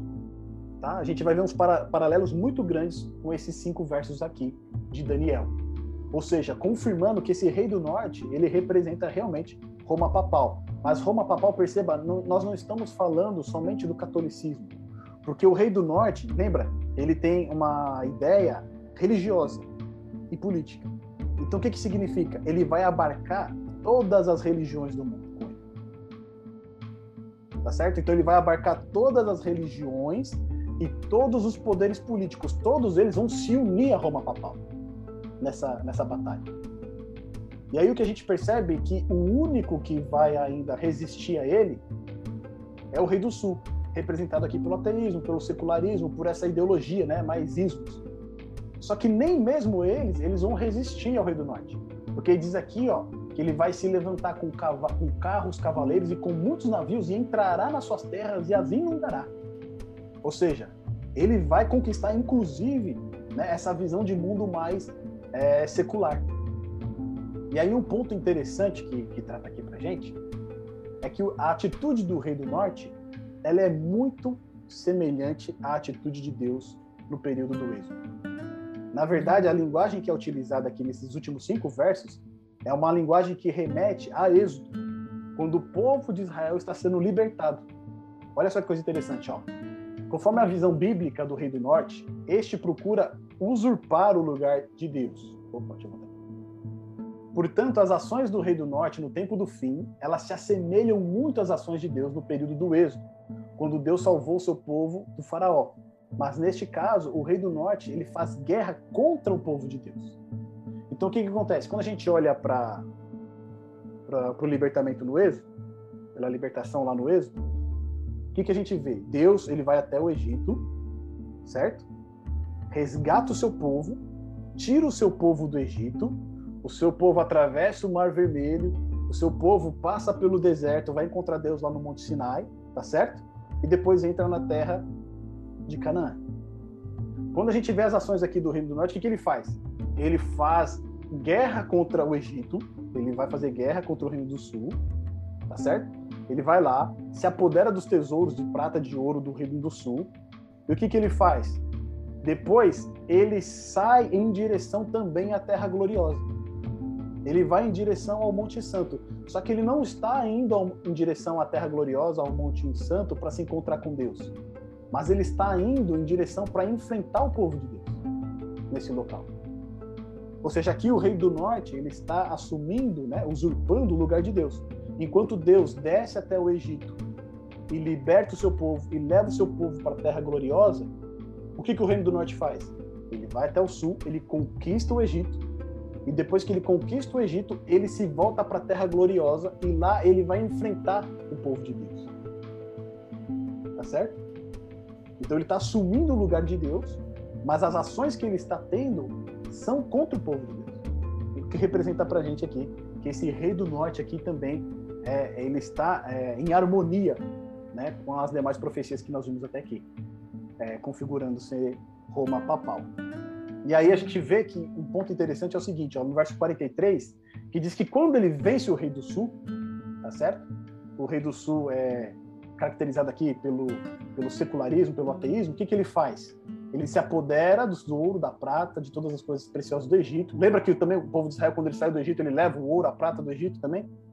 E os líbios e os etíopes, ou seja, o povo do sul, o povo ali do Egito, eles vão fazer o quê? O seguirão. Ou seja, eles vão junto com ele. E o que, que vai fazer esse poder sair da terra do Egito e ir em direção à terra gloriosa? Os rumores do Oriente e do Norte o espantarão. Agora lembra que a gente viu que quem está realmente no Norte, quem que se assenta realmente no Norte? É Deus. Tá certo? E esse poder ele quer se ele, ele é chamado Rei do Norte porque ele quer sentar no lugar de Deus. Mas quem se assenta realmente no lugar do Norte é Deus. E aqui ele ouve, ó, os rumores do Oriente e do Norte o espantarão. E isso faz o quê? Com que ele saia com um grande furor para destruir e estipar a muitos. Percebe que ele está aqui, ele está querendo destruir. Ele está querendo destruir quem? O povo de Deus, ó. E armará as tendas do seu palácio entre o mar grande e o monte santo e glorioso. Ou seja, ele vai se levantar contra o povo de Deus para fazer guerra contra ele, mas chegará ao seu fim e não haverá quem o socorra.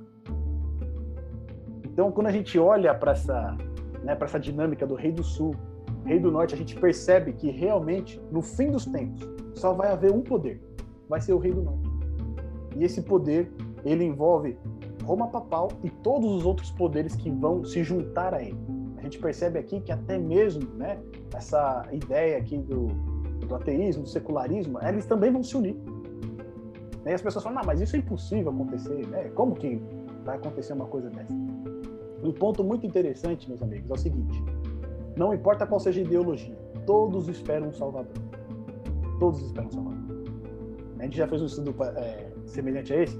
Os cristãos esperam a volta de Jesus. Os judeus, eles ainda aguardam o Messias.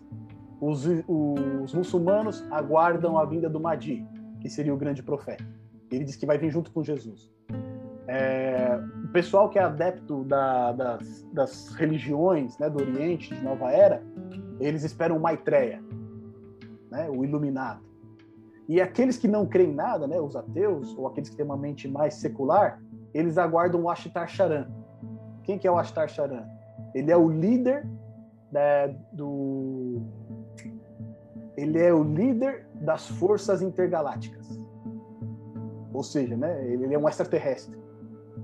Né? E ele é o líder, ele já entrou em contato com algumas pessoas aqui na Terra, pessoas dizem que já falaram com ele. Ou seja, né, até aqueles que não têm uma religião, mas creem na ciência, né, eles têm um Salvador aguardando. E quando a gente vê que o Rei do Norte assumindo o lugar de Deus, lá em Apocalipse é, é caracterizado como Babilônia, né, é a reunião desses poderes religiosos, você vai ter um representante ali para todos eles. E esse representante vai unir todos esses povos vai unir todas essas pessoas contra aqueles que quiserem permanecer fiéis a Deus. E aí, finalizando aqui, meus amigos, a gente vê que eles vão, ele vai acampar o seu exército contra o povo de Deus, tá certo? Mas naquele tempo se levantará Miguel, o grande príncipe, que se levanta a favor dos filhos do teu povo. E haverá um tempo de angústia qual nunca houve desde que houve nação até aquele momento. Mas naquele tempo livrar-se-á o teu povo, todo aquele que se for achado escrito livro. E aqui a gente tem de novo a figura de Miguel aparecendo. Você percebe que a, o, né, o capítulo 11 ele vai terminando com um cerco do reino do norte contra o povo de Deus. Ele está fechando o cerco para atacar o povo de Deus, ele tem a união já de todos os outros povos. Só que quando chega no momento, ele é derrotado. derrotado por quem? Miguel. É Miguel que se levanta naquele tempo, olha lá, naquele tempo, se levanta Miguel, o grande príncipe que se levanta a favor dos filhos do teu povo. Por isso que naquele estudo que a gente fez em Daniel capítulo 10, né, a gente chegou à conclusão de que Miguel é a pessoa de Jesus Cristo, a gente tem que concordar. Ele surge no momento crítico da história. Olha só, um período, um tempo de angústia, qual nunca houve. É nesse momento que Miguel surge e livra o seu povo. Aí você fala, puxa vida, Jesus entrega a sua vida, ele morre por nós. E aí no final dos tempos ele vai deixar Miguel roubar a cena, né? Miguel vai levar todo, toda ali a honra por ter libertado o povo num momento tão crítico como esse. Então, mais uma vez, aqui a gente tem a confirmação de que Miguel é a pessoa de Jesus Cristo. E aí vem o verso 2 que diz o seguinte: E muitos dos que dormem no pó da terra ressuscitarão, uns para a vida eterna e outros para a vergonha e desprezo eterno. Cristo disse né, que na sua vinda ele vai levar todos aqueles que o aceitaram como seu Salvador. E aí Paulo lá em 1 Tessalonicenses capítulo 4 vai dizer que aqueles que morreram em Cristo, eles vão o quê? Ressuscitar. É a mesma cena aqui. Olha só, muitos que dormem no pó da terra, eles vão ressuscitar. E aqui é interessante de novo, olha o termo que é utilizado, dormem. Ou seja, eles estão inconscientes. Né? Eles não estão vivos em outro lugar, eles não estão com consciência em outro lugar. Mas eles estão o quê? Dormindo no pó da terra. Eles vão ressuscitar com vida só que uns ressuscitarão o quê? Para a vida eterna, e outros para a vergonha e desprezo eterno. É aquilo que Jesus vai falar em João 5, né? E quando eles ouvirem a voz do Filho do Homem, né, muitos se levantarão. Uns para a vida eterna e outros para o juízo. Depois do verso 3: Os que forem sábios, pois resplandecerão como o fulgor do firmamento, e os que a muitos ensinam a justiça, como as estrelas, sempre e eternamente. E tu, Daniel, encerra essas palavras e sela este livro até o fim do tempo. Muitos correrão de uma parte para outra e o conhecimento se multiplicará. E aqui a gente volta de novo. Lembra que eu falei que esse capítulo 8 até o 12, ele poderia ser um livro apartado? Por quê? Porque é dito que para Daniel selar esse livro até o tempo do fim. Ou seja, as profecias da, das 2.300 tardes e manhãs, elas não seriam conhecidas antes do tempo do fim. E diz que nesse tempo do fim, o que aconteceria? Muitos correriam de uma parte para outra e o conhecimento se multiplicaria. E aí é interessante a gente observar aqui na nossa escala, né? Que o final das 2.300 tardes e manhãs se deu em 1844.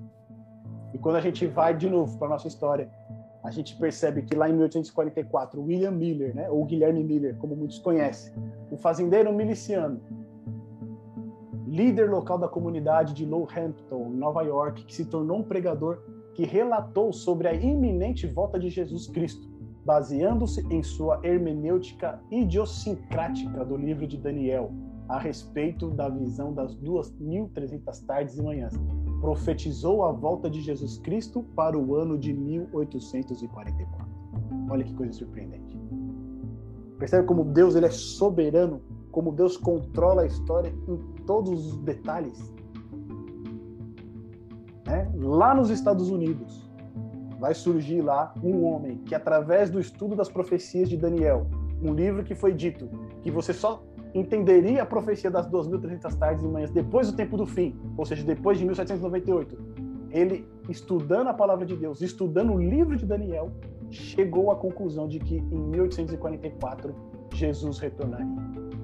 É lógico que aí, entre outras questões, né, Guilherme Miller, ele entendia a terra como sendo o santuário a ser purificado e por isso ele acreditava que Jesus iria retornar. Né? Ele ainda não tinha entendido que o santuário que seria purificado era o santuário celestial. E foi por isso que ele pregou de uma maneira tão fervorosa a volta de Jesus.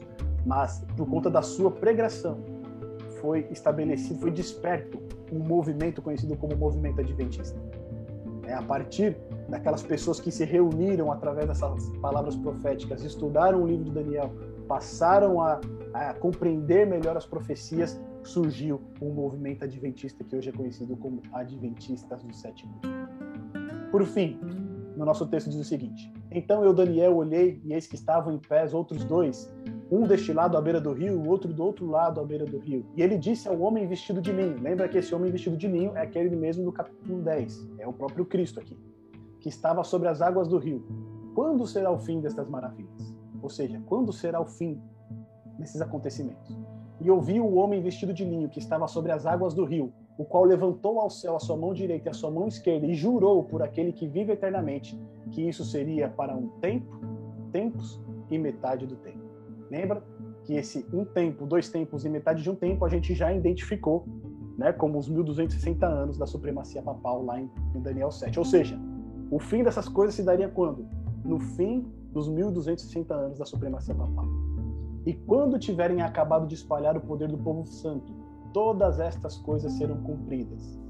Eu, pois, ouvi, mas não entendi. Por isso disse: Senhor meu, qual será o fim destas coisas? Então Daniel pergunta de novo. E ele disse: Vai, Daniel, porque estas palavras estão fechadas e seladas até o tempo do fim. De novo, essas palavras a profecia das 2.300 tardes e manhãs, elas só seriam compreendidas no tempo do fim. E aqui, né, é ordenado para que Daniel ele feche essas palavras e cele elas. No verso 10 diz o seguinte: Muitos serão purificados, embranquecidos e provados, mas os ímpios procederão impiamente, e nenhum dos ímpios entenderá, mas os sábios entenderão. E desde o tempo em que o sacrifício contínuo for tirado, e posta a abominação desoladora, haverá 1290 dias. Bem-aventurado o que espera e chega até 1335 dias. Tu, porém, vai até o fim, porque descansarás e te levantarás na tua herança no fim dos dias. Aqui, quando a gente recebe essas, esses tempos, né? 1290, 1335, pode até parecer que seja uma nova profecia de data, mas não. Elas estão dentro do quê? Das 2300 é, tardes e manhãs. Tá certo? Elas estão dentro. Olha só. Uma vez que o domínio. Deixa eu só anotar aqui. Uma vez que o domínio papal chegou ao fim em 1798, quando as forças francesas prenderam o Papa Pio VI, se subtrairmos 1290 de 1798, nós vamos chegar no ano de 508 depois de Cristo. O que, que teve nesse ano 508? Neste ano, Clovis, o rei dos francos, se converteu ao catolicismo e sua vitória sobre os godos levou à supremacia da Igreja Católica no Ocidente. Em 508, Clovis recebeu uma capa do imperador oriental, ratificando uma aliança religiosa com Roma e política com Constantinopla. É dito o seguinte: aliança entre o trono e o altar, ou seja, união religiosa com o Estado. A abominação desoladora começou. Clovis lutou pela igreja e a igreja serviu a Clovis.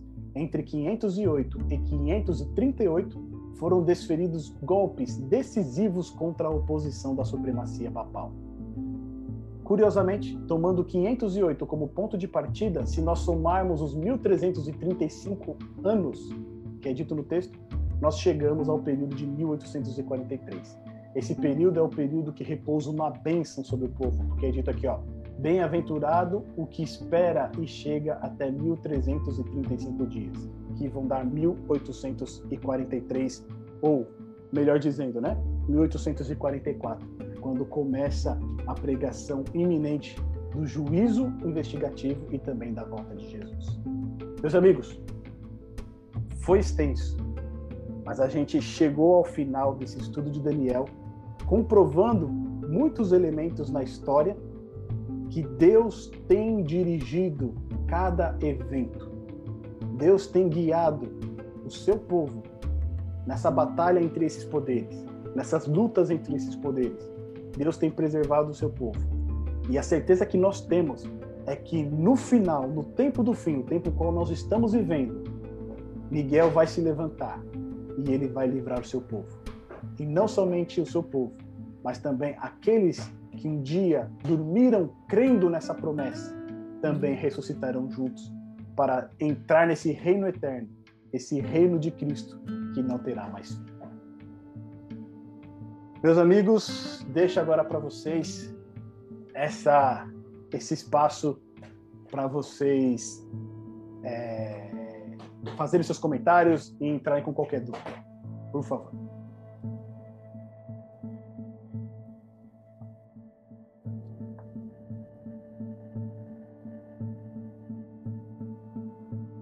Beleza, Jefferson. Deu tudo certo aí, Pedrão? Certinho. Só um, uma dúvida aqui. Na, na leitura, é, no capítulo 11, tem a referência aqui. Tem a referência, tem três, duas, refer, duas referências, né, dois versículos relacionados e fala de mares, né? Uhum. No, 40, no, no versículo 45, né? Amarás suas tendas entre os Armará suas tendas palacianas entre os mares contra o glorioso Monte Santo. Verdade. Eu não entendi essa referência da, do 45 e a do 18. Que, porque fala que depois se voltarás para as terras do mar e tomarás tomará muitas. Sim. Então, nessa parte do 18 tá falando ali de Roma, é, Roma pagã, né? Sim. Então tá falando mais a respeito do, do domínio que eles vão exercer né, sobre os povos. Né? Se a gente vê os mares, ele tem uma conotação sobre povo, né, na, na linguagem profética. Então Sim. ele está falando a respeito do poder que Roma papal exerceu sobre os povos ali ao redor dela. Né? De fato, ela dominou todos aqueles povos que estavam ali. Quando a gente vai para o verso 45, e armará as tendas do seu palácio entre o Mar Grande e o Monte Santo, ele está fazendo uma referência aqui à terra de Jerusalém, certo? O Mar Grande ali, o Mar Mediterrâneo, e depois a gente tem o Monte Santo, que seria Jerusalém. Então o que, que ele está dizendo ali? Que esse poder ele vai armar seu, as suas tendas, né? Ele vai levantar o seu exército como se estivesse encurralando o povo de Deus. Entendeu? Ah, entendi. Então no, no primeiro em relação não é, a grande povo, no, na 45 em relação ao povo de Deus. Isso, porque ele tem a referência do Monte Santo, entre o Mar Grande e o Monte Santo e Glorioso. Monte Entendi. Santo, Monte Santo e Monte Glorioso é, é, representa ali Jerusalém tá certo? Então ali Jerusalém, frequentemente ele é representado também como o povo de Deus, né? Onde o povo de Deus se encontra, onde o povo de Deus habita. Então quando ele diz que ele arma suas tendas ali, ou seja, ele está se levantando contra o povo de Deus, ele está ali preparando o exército contra o povo de Deus. Mas só isso, Pedrão, de todos esses norte e sul, norte e sul, você só tem essa dúvida, então você tá bom. Então, é eu não vou falar que tinha mais dúvidas, que agora acho que eu não, não vou lembrar de cabeça. Porque é, é, além do seu capítulo, acho que é o mais extenso, né, de Daniel, né? Sim. E também é o que tem mais é, é detalhe para você fazer comparativos, né? Sim. Do, também tem a parte do Daniel que nos capítulos tinha, tinha um anjo para já respondendo, né? Exato. Ele já falava o que significava, né? É por isso, isso que muitas pessoas têm essas duas leis de interpretação. Alguns interpretam norte-sul como essas guerras é, entre o reino Seleucida e o Ptolomeu, mas outros também interpretam como se fossem ideologias, entendeu? Porque você não, você não consegue dizer exatamente o que é isso. Por mais que a gente veja que na história batem muitas coisas, né? Por exemplo, aquela história lá do, do rei Ptolomeu dar sua filha Berenice em casamento e aí não dá certo, não tem, tem muita coisa que bate na história. Só que eu vou contar uma coisa para vocês. Por exemplo, eu já vi gente usando esse capítulo de Daniel 11 com as eleições do Trump e quem foi que concorreu com ele? Sem ser o Biden. Antes do Biden? A, Hillary Clinton. Isso. Isso. Eu já vi gente conseguindo colocar as eleições do Trump e da Hillary Clinton com a influência da Rússia dentro de Daniel 11. Entendeu? Então, tipo assim, eles assim, eles assim, eles olham, né, e eles conseguem pegar elementos da história e encaixando na profecia. Por isso que eu falei que aqueles pavimentos que a gente colocou no começo, desde o capítulo 2, já mostrando quem são os poderes que vão persistir até o fim, ele é importante para a gente entender o capítulo 11. Porque por mais que a gente não, tenha, não tenha a resposta para todos os elementos do texto, a gente sabe que no final, o Reino do Norte, que se levanta contra o povo de Deus e vai guerrear contra o povo de Deus, é o mesmo poder que está lá no pé da estátua, é o mesmo poder do chifre pequeno.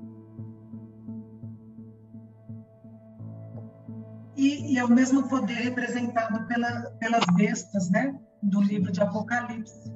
Exatamente. Apocalipse ele apresenta a besta que surge das águas, né? Um poder que surge das águas, dos, no, no sentido povos, né? Um poder que surge da terra, né? Então um poder assim geograficamente que nasceu assim do nada e, e cresceu e o poder que surge, uma besta que surge do abismo, né? Quer dizer, do período de trevas, de, de escuridão, né? E você vê que esses poderes do, do norte e do sul, né, como você fala, aqueles que tanto que quer usurpar o lugar de Deus, né, se acham que tem mais autoridade do que o próprio Deus, e aquele que nega a existência de Deus, né, que é materialista, que é ateísta, então é, você vê que é, é o que permanece, né, na proximidade do tempo do fim, né? E aí o título do capítulo 12, né? É o, o, início, né? O tempo do fim, né? E assim, é interessante você ver que realmente é, são os momentos dessa história linear, né? Que a gente está vivendo, que é a história desse mundo. Mas que muitos não querem aceitar, né? Principalmente aqueles que, que é, não aceitam a Bíblia, né? Como palavra inspirada, como inspiração divina. Eles temam, né? Que a história não é linear, então é um ciclo, né? É encarnação, tudo que aconteceu vai acontecer de novo, e a gente vai viver né, nesse sofrimento, é, nessas incertezas a vida inteira. Quando a Bíblia coloca uma história linear, né? Um começo, né? Todos esses episódios né, de salvação, Deus buscando o ser humano, resgatar o ser humano, até o momento que ele vai colocar um ponto final. Exatamente. Né? Esse, ponto que você colocou é importante, porque a gente tem essa alternância norte-sul, norte-sul, ainda que a gente não interprete como os reinos, mas como forças, né? poderes que estão governando o mundo e estão batalhando. Aí você pode colocar de qualquer forma, esquerda, direita, comunismo, capitalismo, você pode né, enxergar de qualquer forma isso aí. Eles, eles vão estar se alternando no poder, né? mas o único propósito, o, o propósito máximo no final é o quê? É ir contra Deus. Né? É ir contra aqueles que querem permanecer fiéis a Deus, que querem permanecer fiéis à palavra de Deus. Quando a gente olha a sociedade que a gente está vivendo hoje, a palavra de Deus, ela e os ensinamentos dela, ele é atacado diariamente, né? Por diversos meios, por filmes, etc. Ela é atacada constantemente. Ou seja, por mais que às vezes a gente não perceba, por estar já acostumado, né? Meio que a gente já está cauterizado com relação a isso, é, esses poderes eles estão guerreando nesse momento. Né? Eles estão disputando ali e vai vir um momento em que um deles vai ter a supremacia e aí a gente chega no tempo do fim. O grande, é, o mais importante de tudo isso é que a gente vê que esses ciclos, eles não vão se repetir indefinidamente. Deus vai chegar no momento e vai falar assim, não, agora acabou, né? Chega, basta. E aí a gente vai ter, por fim, aí, a salvação vida do nosso Senhor. E é o que eu estava falando, né, sobre o estudo do santuário, né? Sim. Pedro, lá no início, é, você vê que ele é porque ele é renegado, né? Porque o estudo do santuário é renegado ou mal interpretado. As pessoas não dão atenção nas outras. Você vê que as outras igrejas evangélicas, os chamados protestantes, não dão é, importância. E a importância dele, que nós, né, como adventistas, vemos, porque ele é o motivo do grande avivamento que se deu realmente nessas décadas de 1840, 1850 né, eles descrevem até três períodos, né, três etapas de avivamento na, América do Norte, que é essa bem-aventurança, né? Quem resistir esses 1335 dias, né, são bem-aventurados. Por quê? Porque aquele esquadrinhamento, né, da palavra de Deus, do livro de Daniel, ia chegar, né, num clima de, de ser entendido à luz do estudo do santuário.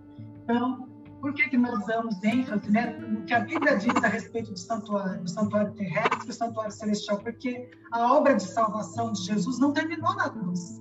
Ele continua intercedendo, sendo o nosso mediador. Né? E enquanto e a gente não entende isso, então a gente acredita em outras mediações, né? E, e assim o foco de Cristo é tirado, né? E Jesus está voltando e a gente é, o que, que Jesus está fazendo enquanto ele não volta, né? Sim. Entendi. Muito bom, minha gente. Cléo, tem alguma consideração para fazer? Tenho. Diga, fica à vontade. Quem sou eu para me comparar a Daniel, mas eu estou fazendo a mesma pergunta aqui. Meu Senhor, qual será a conclusão de tudo isso? qual será o fim de todas essas coisas?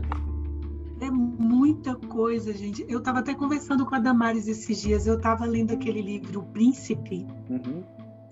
E muito daquilo que você falou é retratado ali, né, ao longo dos nossos estudos ali.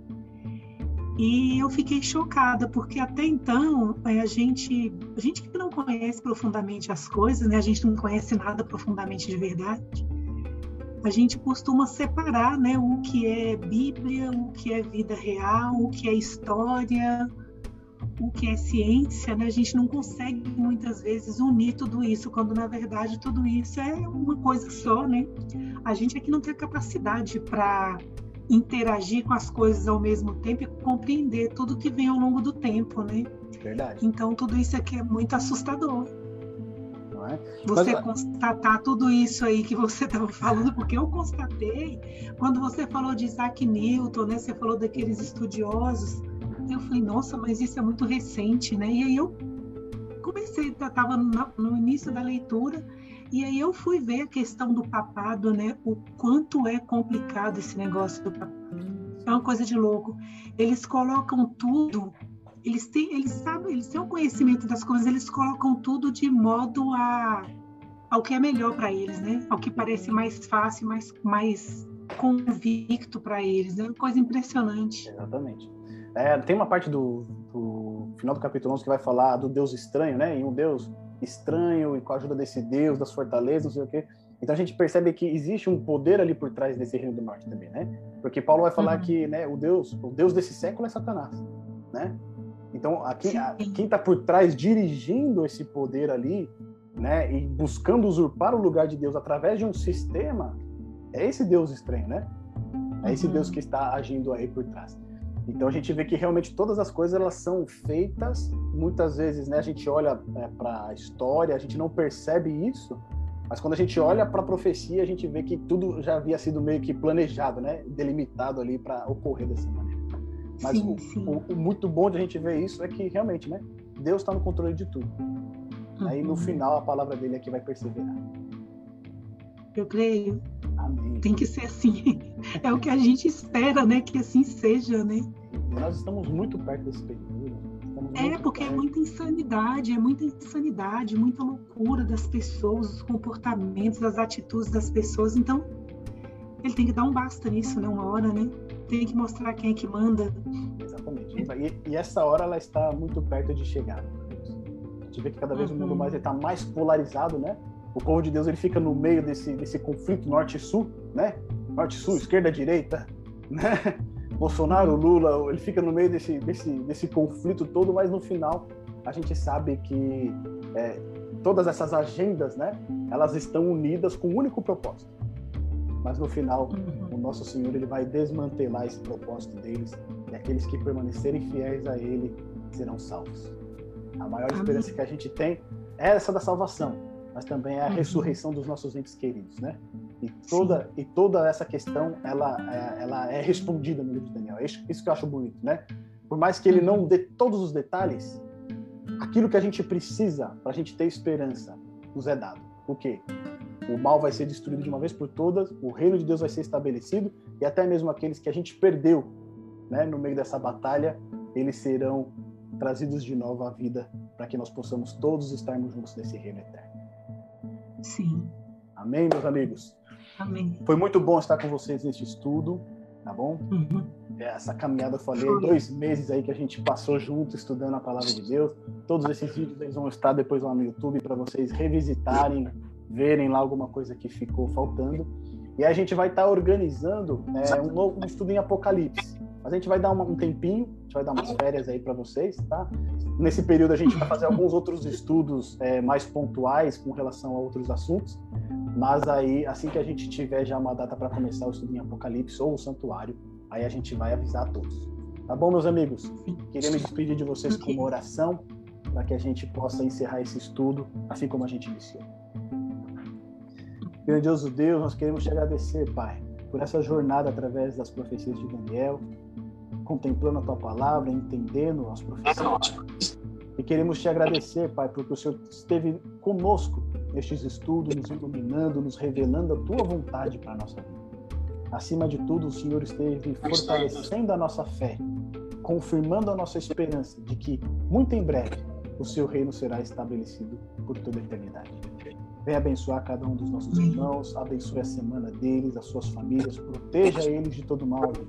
que eles permaneçam firmes ao teu lado, sem desviar para um caminho nem para o outro, que eles possam permanecer fiéis à tua palavra, em nome de Jesus. Amém.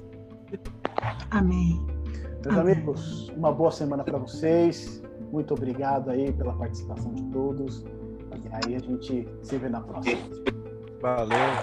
Tchau, tchau, gente. Tchau, tchau, tchau, tchau, gente. Boa semana. Tchau. Semana.